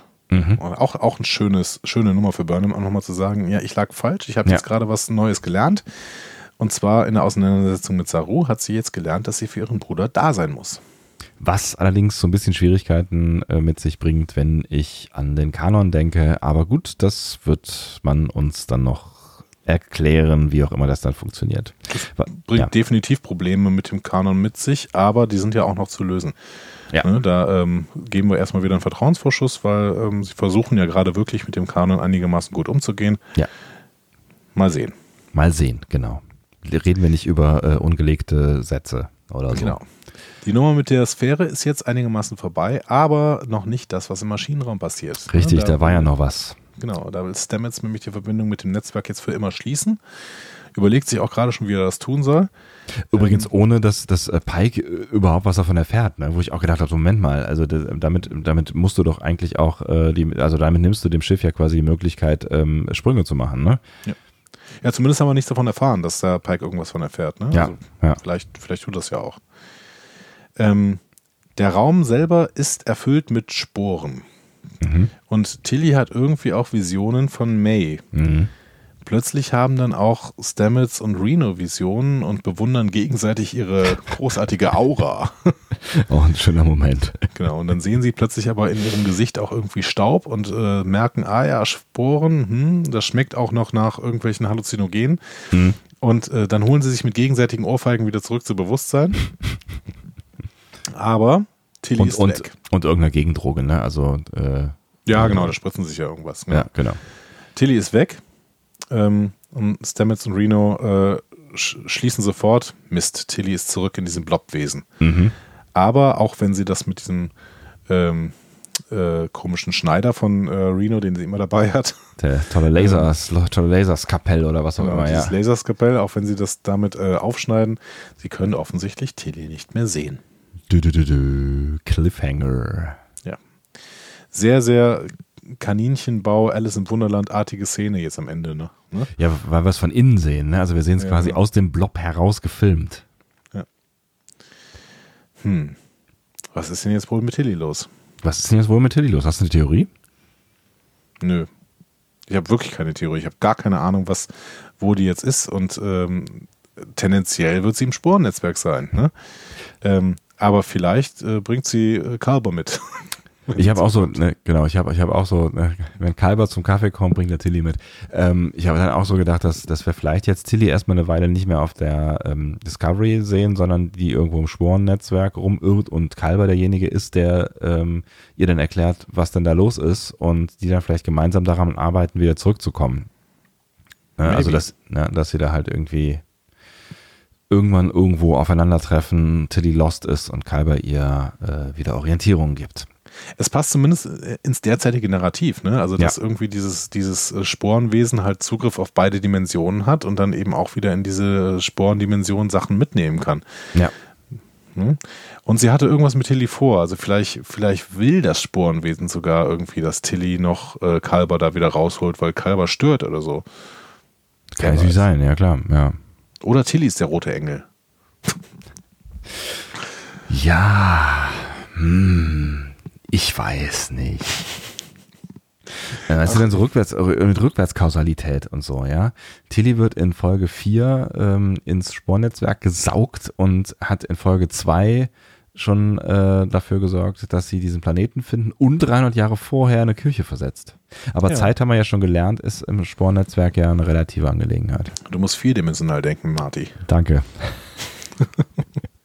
Sie sind der Doc Doc. Aber damit ist die Folge zu Ende. Damit ist die Folge zu Ende. Meine Herren, was ein Ritt. Was ein Ritt. Wir, wir sind ziemlich schnell heute, oder? Wir sind äh, ja, ziemlich schnell. Also ich sehe hier sowas wie eine Stunde 50 Minuten. Also ähm, Okay.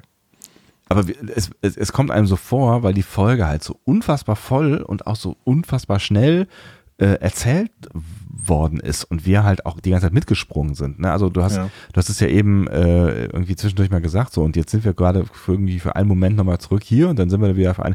Also es, es sind ja zum Teil wirklich nur irgendwie gefühlte 15 Sekunden in einer Szene passiert und zack war die nächste wieder dran so. Ne? Zieh doch mal ein Fazit. Ähm,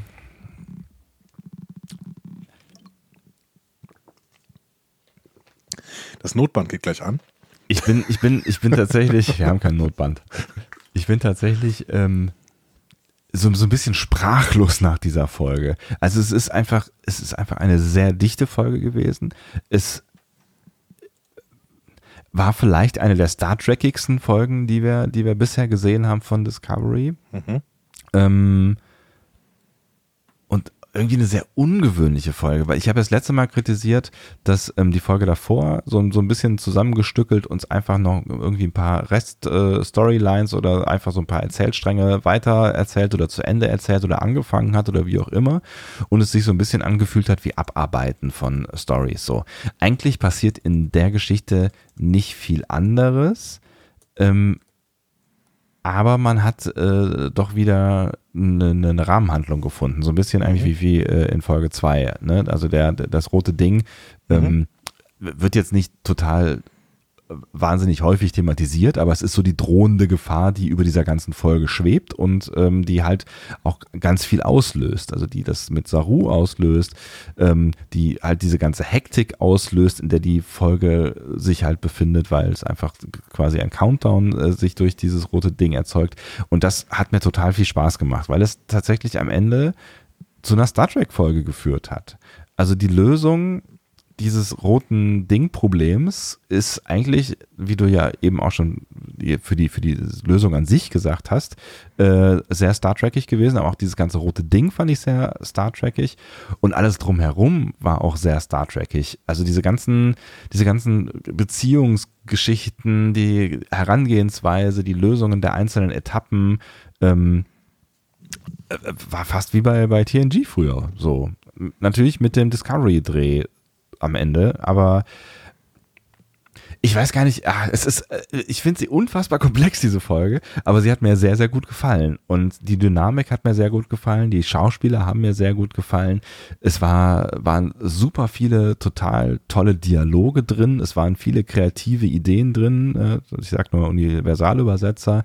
Ähm, es waren wirklich viele schöne Szenen drin, ne? von Anfang an diese Szene irgendwie im Bereitschaftsraum, wo darüber diskutiert wird, ähm, was diese roten Dinger da sind, so als Einführungsszene, ähm, fand ich total cool. Also super Folge. Ich finde tatsächlich äh, eine der, der, jetzt können wir jetzt nicht jedes Mal sagen, aber eine der besten Discovery-Folgen, die ich gesehen habe. Mir hat das super viel Spaß gemacht und ich war total tief drin. Ich habe das Gefühl gehabt, ich habe anderthalb Stunden gesehen. Ich weiß gar nicht, ehrlich gesagt, wie lange die Folge am Ende gedauert hat, aber ich fand, so sie, lange. Hm. äh, ich fand sie total äh, dicht und hatte, hatte eine sehr, sehr gute Zeit damit. Würdest du dich zu einer Wertung hinreißen lassen? Ich müsste mir jetzt nochmal dieses Wertungstafel-Ding nochmal angucken, aber irgendwie, also spontan würde ich sagen, ich weiß ja natürlich nicht, wo wir überall noch hinkommen, aber spontan würde ich jetzt sagen, irgendwie, die kann auf jeden Fall locker mit der ersten Folge hin äh, mithalten, wo ich, wo ich ja wirklich hin und weg war. Mhm. Ähm, sagen wir mal 9,5. Okay. Soll ich nun auch?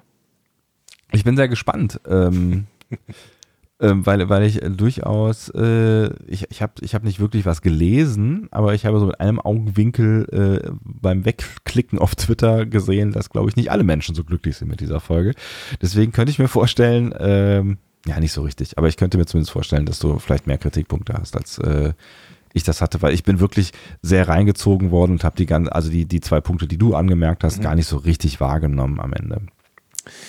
Die zwei Punkte, die ich angemerkt habe, sind äh, Punkte, die man in einer Detailübersicht über jede einzelne Folge findet, die es gibt. Ja. Die finde ich sogar bei Into the Pale Moonlight oder bei äh, Jenseits der Sterne oder sowas. Hm. Ähm, und ähm, diese beiden Folgen, die ich gerade aufgeführt habe, äh, In the Pale Moonlight und äh, Far Beyond the Stars, die mhm. machen es mir teilweise schwer, ähm, Episoden wirklich mit Höchstwertungen zu versehen, weil ich immer denke, okay, wenn das jetzt das Kriterium für Höchstwertungen ist, dann wird es jede einzelne Folge schwer haben, das überhaupt nochmal zu schaffen. Mhm. Hm? So.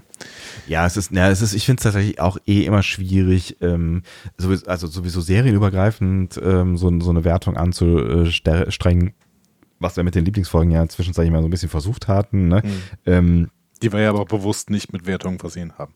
Genau. Ähm, ich, ich, ne, das, das, ist immer so ein bisschen, so, so ein bisschen schwierig, finde ich tatsächlich. Und ähm, dann kommt halt noch der Zeitfaktor hinzu. Ne? Also ja. Äh, das sind ja zum Teil Folgen, die sind irgendwie 70 Jahre alt. Ne? 60 ja. Moment, wo sind wir denn? Ja, doch, kommt hin. Ja. Ja, 70 nicht, aber äh, zumindest äh, 55 oder sowas. Ähm, ich fand diese Folge absolut großartig. Ich fand sie wirklich absolut großartig. Ich fand, dass sie hier perfekt hinbekommen haben, sowohl Star Trek-Motive zu erzählen. Das haben sie in Staffel 1 durchaus auch schon mal gemacht. Ich denke an die Tardigraden-Story zum Beispiel. Stimmt. Sie haben ja. Star Trek-Motive ähm, erzählt. Sie haben aber ähm, oftmals vielleicht ein paar Mal zu sehr sich in, in in Cliffhanger, in Twists verliebt und in äh, bestimmte Storytelling-Arten äh, und sie wussten vielleicht nicht genau, wo sie hin wollten und haben jetzt hier mal versucht, ähm, klassisches Track zu erzählen, ähm, aber sich immer wieder darauf besonnen, was es, was Discovery eigentlich für eine Serie ist und die Stärken von Discovery wirklich ähm, zu benutzen und diese, das sind Stärken, die keine andere Serie hat. Mhm. Die, die, das sind ganz andere als, als ähm, TNG, DS9, Voyager, TOS und so weiter, wie sie alle heißen, äh, mhm. denn für, für, für Stärken haben. Und sie verli verlieren diese Stärken, dieses äh, mit den Erwartungen der Zuschauer spielen und ähm, ihnen aber eben nicht immer das zu geben, was die Zuschauer eben wollen. Ähm, das verlieren sie nicht aus dem Blick und erzählen trotzdem klassisches Star Trek, was unterhaltsam ist, was witzig ist, was aber dramatisch ist, was auch, was auch wirklich melancholisch ist. Ähm, diese Folge hat in mir Emotionen hervorgerufen, wie noch keine einzige Star Trek Discovery Folge. Ähm, ich habe eben gesagt, ähm, als, als sie plötzlich Bowie anstimmen, was auch niemals irgendeine, was keine Serie gemacht hätte. Keine mhm. einzige Serie hätte das gemacht. Das ist ja. typisch Discovery. Das haben sie auch in der ersten Staffel schon gemacht. Und da können sich jetzt alte Track-Fans darüber aufregen. Aber nein, ich finde eben, dass Discovery hier einen Weg gefunden hat, ein eigenes Profil zu entwickeln und die auf diesem Profil eben ähm, über dieses Profil sich ihrer eigenen Stärken bewusst zu werden und trotzdem eben Star Trek zu erzählen. Und deswegen fand ich das hier die beste Star Trek Discovery Folge überhaupt bisher und ähm, bin äh, lass mich gerne dazu hinreißen, hier eine 10 zu vergeben. Ähm, wenn sie so weitermachen würden, dann wird das hier ein Meisterwerk. Ähm, hm. Das ist ganz, ganz, ganz, ganz toll. Tatsächlich habe ich auch so ein bisschen das Gefühl gehabt, sie haben sich gefunden. Ne? Also das ist irgendwie so, so ein bisschen Best of both, both Worlds und sie haben sich jetzt in dieser, dieser Erzählweise, die sie in den ersten drei Folgen noch so ein bisschen ausprobiert haben, ne? mit, mit Höhen und Tiefen, ähm, haben sie jetzt hier die perfekte Mischung gefunden. Sie haben die perfekte Kombination dieser, dieser Erzählweise gefunden, die sie halt gerade erzählen wollen, plus ähm, dem alten Star Trek-Gefühl. Mhm. Ne, weil beides haben wir jetzt schon erlebt in den ersten drei Folgen, ähm, aber hier ist die Kombination einfach wirklich perfekt gelungen. Also es ja. ist einfach eine perfekte Komposition äh, bis, bis, bis ins, also bis in viele Details, sagen wir mal so. Ja, genau. Ja. Ich habe nach fünf Minuten gedacht, wow, was ihr hier mir erzählen wollt und wie auf die Art und Weise, wie ihr es macht, da war, glaube ich, gerade die Universalübersetzer-Szene dran, ja. ähm, ist, ist großartig. Nach zehn Minuten habe ich gedacht, was wird das für eine, für eine tolle Folge? Und als sie dann vorbei war, äh, und ich mit, mit meinen Gefühlen dann irgendwie äh, da rumstand, hatte ich dann die Tendenz, okay, ich muss dann mit irgendwem drüber reden. Da ich aber diese Folge freitags gucke und nicht kurz bevor unserem, kurz vor unserem Cast und ich nicht mit dir drüber reden wollte, musste ich dann, wie gesagt, drüber, mit Leuten drüber reden mhm. und habe mir dann irgendwie mal die Bestätigung abgeholt, dass, wir, dass es wirklich, wirklich toll war, was wir da gesehen haben. Mhm. Sehr, sehr schön. Also war es wirklich. Also ich hatte tatsächlich das Bedürfnis, nachdem die Folge vorbei war, sie nochmal zu gucken, aber ich hatte keine Zeit.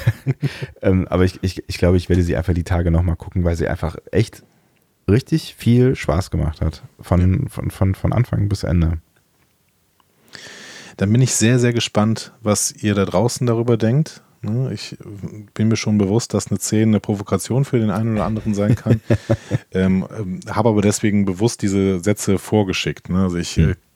diesen, den Querverweis zwischen Serien kann man bei solchen Wertungen eben sehr, sehr schlecht anstrengen. Ja, es ist schwierig. Es ist äh, tatsächlich schwierig. Aber ne, für, für einen also ich kann mir tatsächlich aber auch nicht vorstellen, wenn jemand davon spricht, ein modernes Star Trek haben zu wollen. Ne? Also wir können ja nicht immer alles vergleichen mit Serien, die halt äh, 20 Jahre alt sind. Ähm, das war halt einfach eine andere Zeit. Also wenn, wenn wir wirklich von einer modernen Star Trek-Interpretation reden, dass da so viel anderes bei rauskommt als das, was wir jetzt gerade gesehen haben, weil das ist, das ist für mich tatsächlich eine, eine gelungene Interpretation von Star Trek in der heutigen Zeit. Ja. Dann sehen wir uns wieder relativ ähnlich. Boring. Boring. Wir kriegen es einfach nicht hin, ne? Ah, verdammt nochmal. Ja, okay. Ja, wie schafft man das denn da irgendwie? Naja, wir haben es in der letzten, in der letzten äh, Staffel haben wir, hatten wir auch zumindest irgendwie so ein, zwei Folgen, wo, wo wir uns ein bisschen gerieben haben aneinander. Ja, das stimmt, das stimmt, ja, genau. Die kommen vielleicht noch. Vielleicht auch nicht. Vielleicht, äh, also wenn es, wenn es auf dem Kurs weitergeht und da habe ich überhaupt gar nichts gegen, äh, wenn der Preis dafür ist, dass wir äh, uns am Ende der Folge lieb haben und äh, uns ähnlich sind, ist, ist, ist es ein Preis, den ich gerne zahle für noch eine gute weitere Staffel äh, Star Trek Discovery. Das stimmt schon. Ähm, in der nächsten Folge geht es weiter. Saints of Imperfection heißt mhm. die Folge. Ähm, wir wissen jetzt nicht wirklich, was es damit äh, auf sich hat. Ne? Wir können, äh, also ich habe auch wir wieder keinen Trailer geguckt. Ähm, es kann sein, dass hier bei dem Titel Saints, äh, dass da irgendwie dieses Thema Wissenschaft gegen Glaube mal wieder aufgenommen wird. Aber es ähm, hat die ganze Zeit, ne, äh, schon irgendwie ähm, Todesbezüge, ne? Also, oder also Afterlife, Religionsbezüge, ne, jetzt mal abgesehen von Brother. Ja gut, Alex Kurtzmann hat ähm, äh, vor der Staffel ja auch schon gesagt, dass es quasi die ganze Zeit um diesen Konflikt gehen wird, ne? Wissenschaft mhm. gegen Glaube. Ähm, dementsprechend finde ich das jetzt nicht so, ähm, so überraschend irgendwie. Wobei der jetzt ja in der Folge keinen großen, ähm, keine große äh, äh, Bedeutung hatte. Ne? Also da wurde, wurde, ja nicht wirklich was, also das hat ja eigentlich wirklich nur, der Titel hat ja eigentlich wirklich nur was zu tun, wobei, ähm, keine Ahnung, ihr wisst das äh, im Zweifel äh, besser oder habt vielleicht noch mehr gesehen in dem Titel aber letztlich ja eigentlich nur was zu tun mit äh, dem roten Ding, ähm, was dann hier von uns gegangen ist von äh, Saru, der fast von uns gegangen wäre. Oder sehe ich das falsch in deiner Perspektive? Nee, ich würde es auch spontan sagen, aber da ähm, will ich mich jetzt auch nicht darauf festnageln. Wie gesagt, ich habe ja in den letzten Folgen gemerkt, dass ähm, Titelinterpretation ist nicht unsere Stärke, das können andere, glaube ich, besser. aber das, dieses Grundthema Kommunikation und Vertrauen fand ich, äh, stand auch eher im Vordergrund ähm, und äh, war total spannend. Ja. Ähm, ich hoffe, dass die nächsten Folgen wie Sense of Imperfection es auch schaffen, eben ein Grundthema in den Vordergrund zu setzen und das aus verschiedensten Blickwinkeln durchzudeklinieren, weil ich finde, das ist auch eine Eigenschaft, die große Folgen von Serien auszeichnet, dass sie genau mhm. das tut.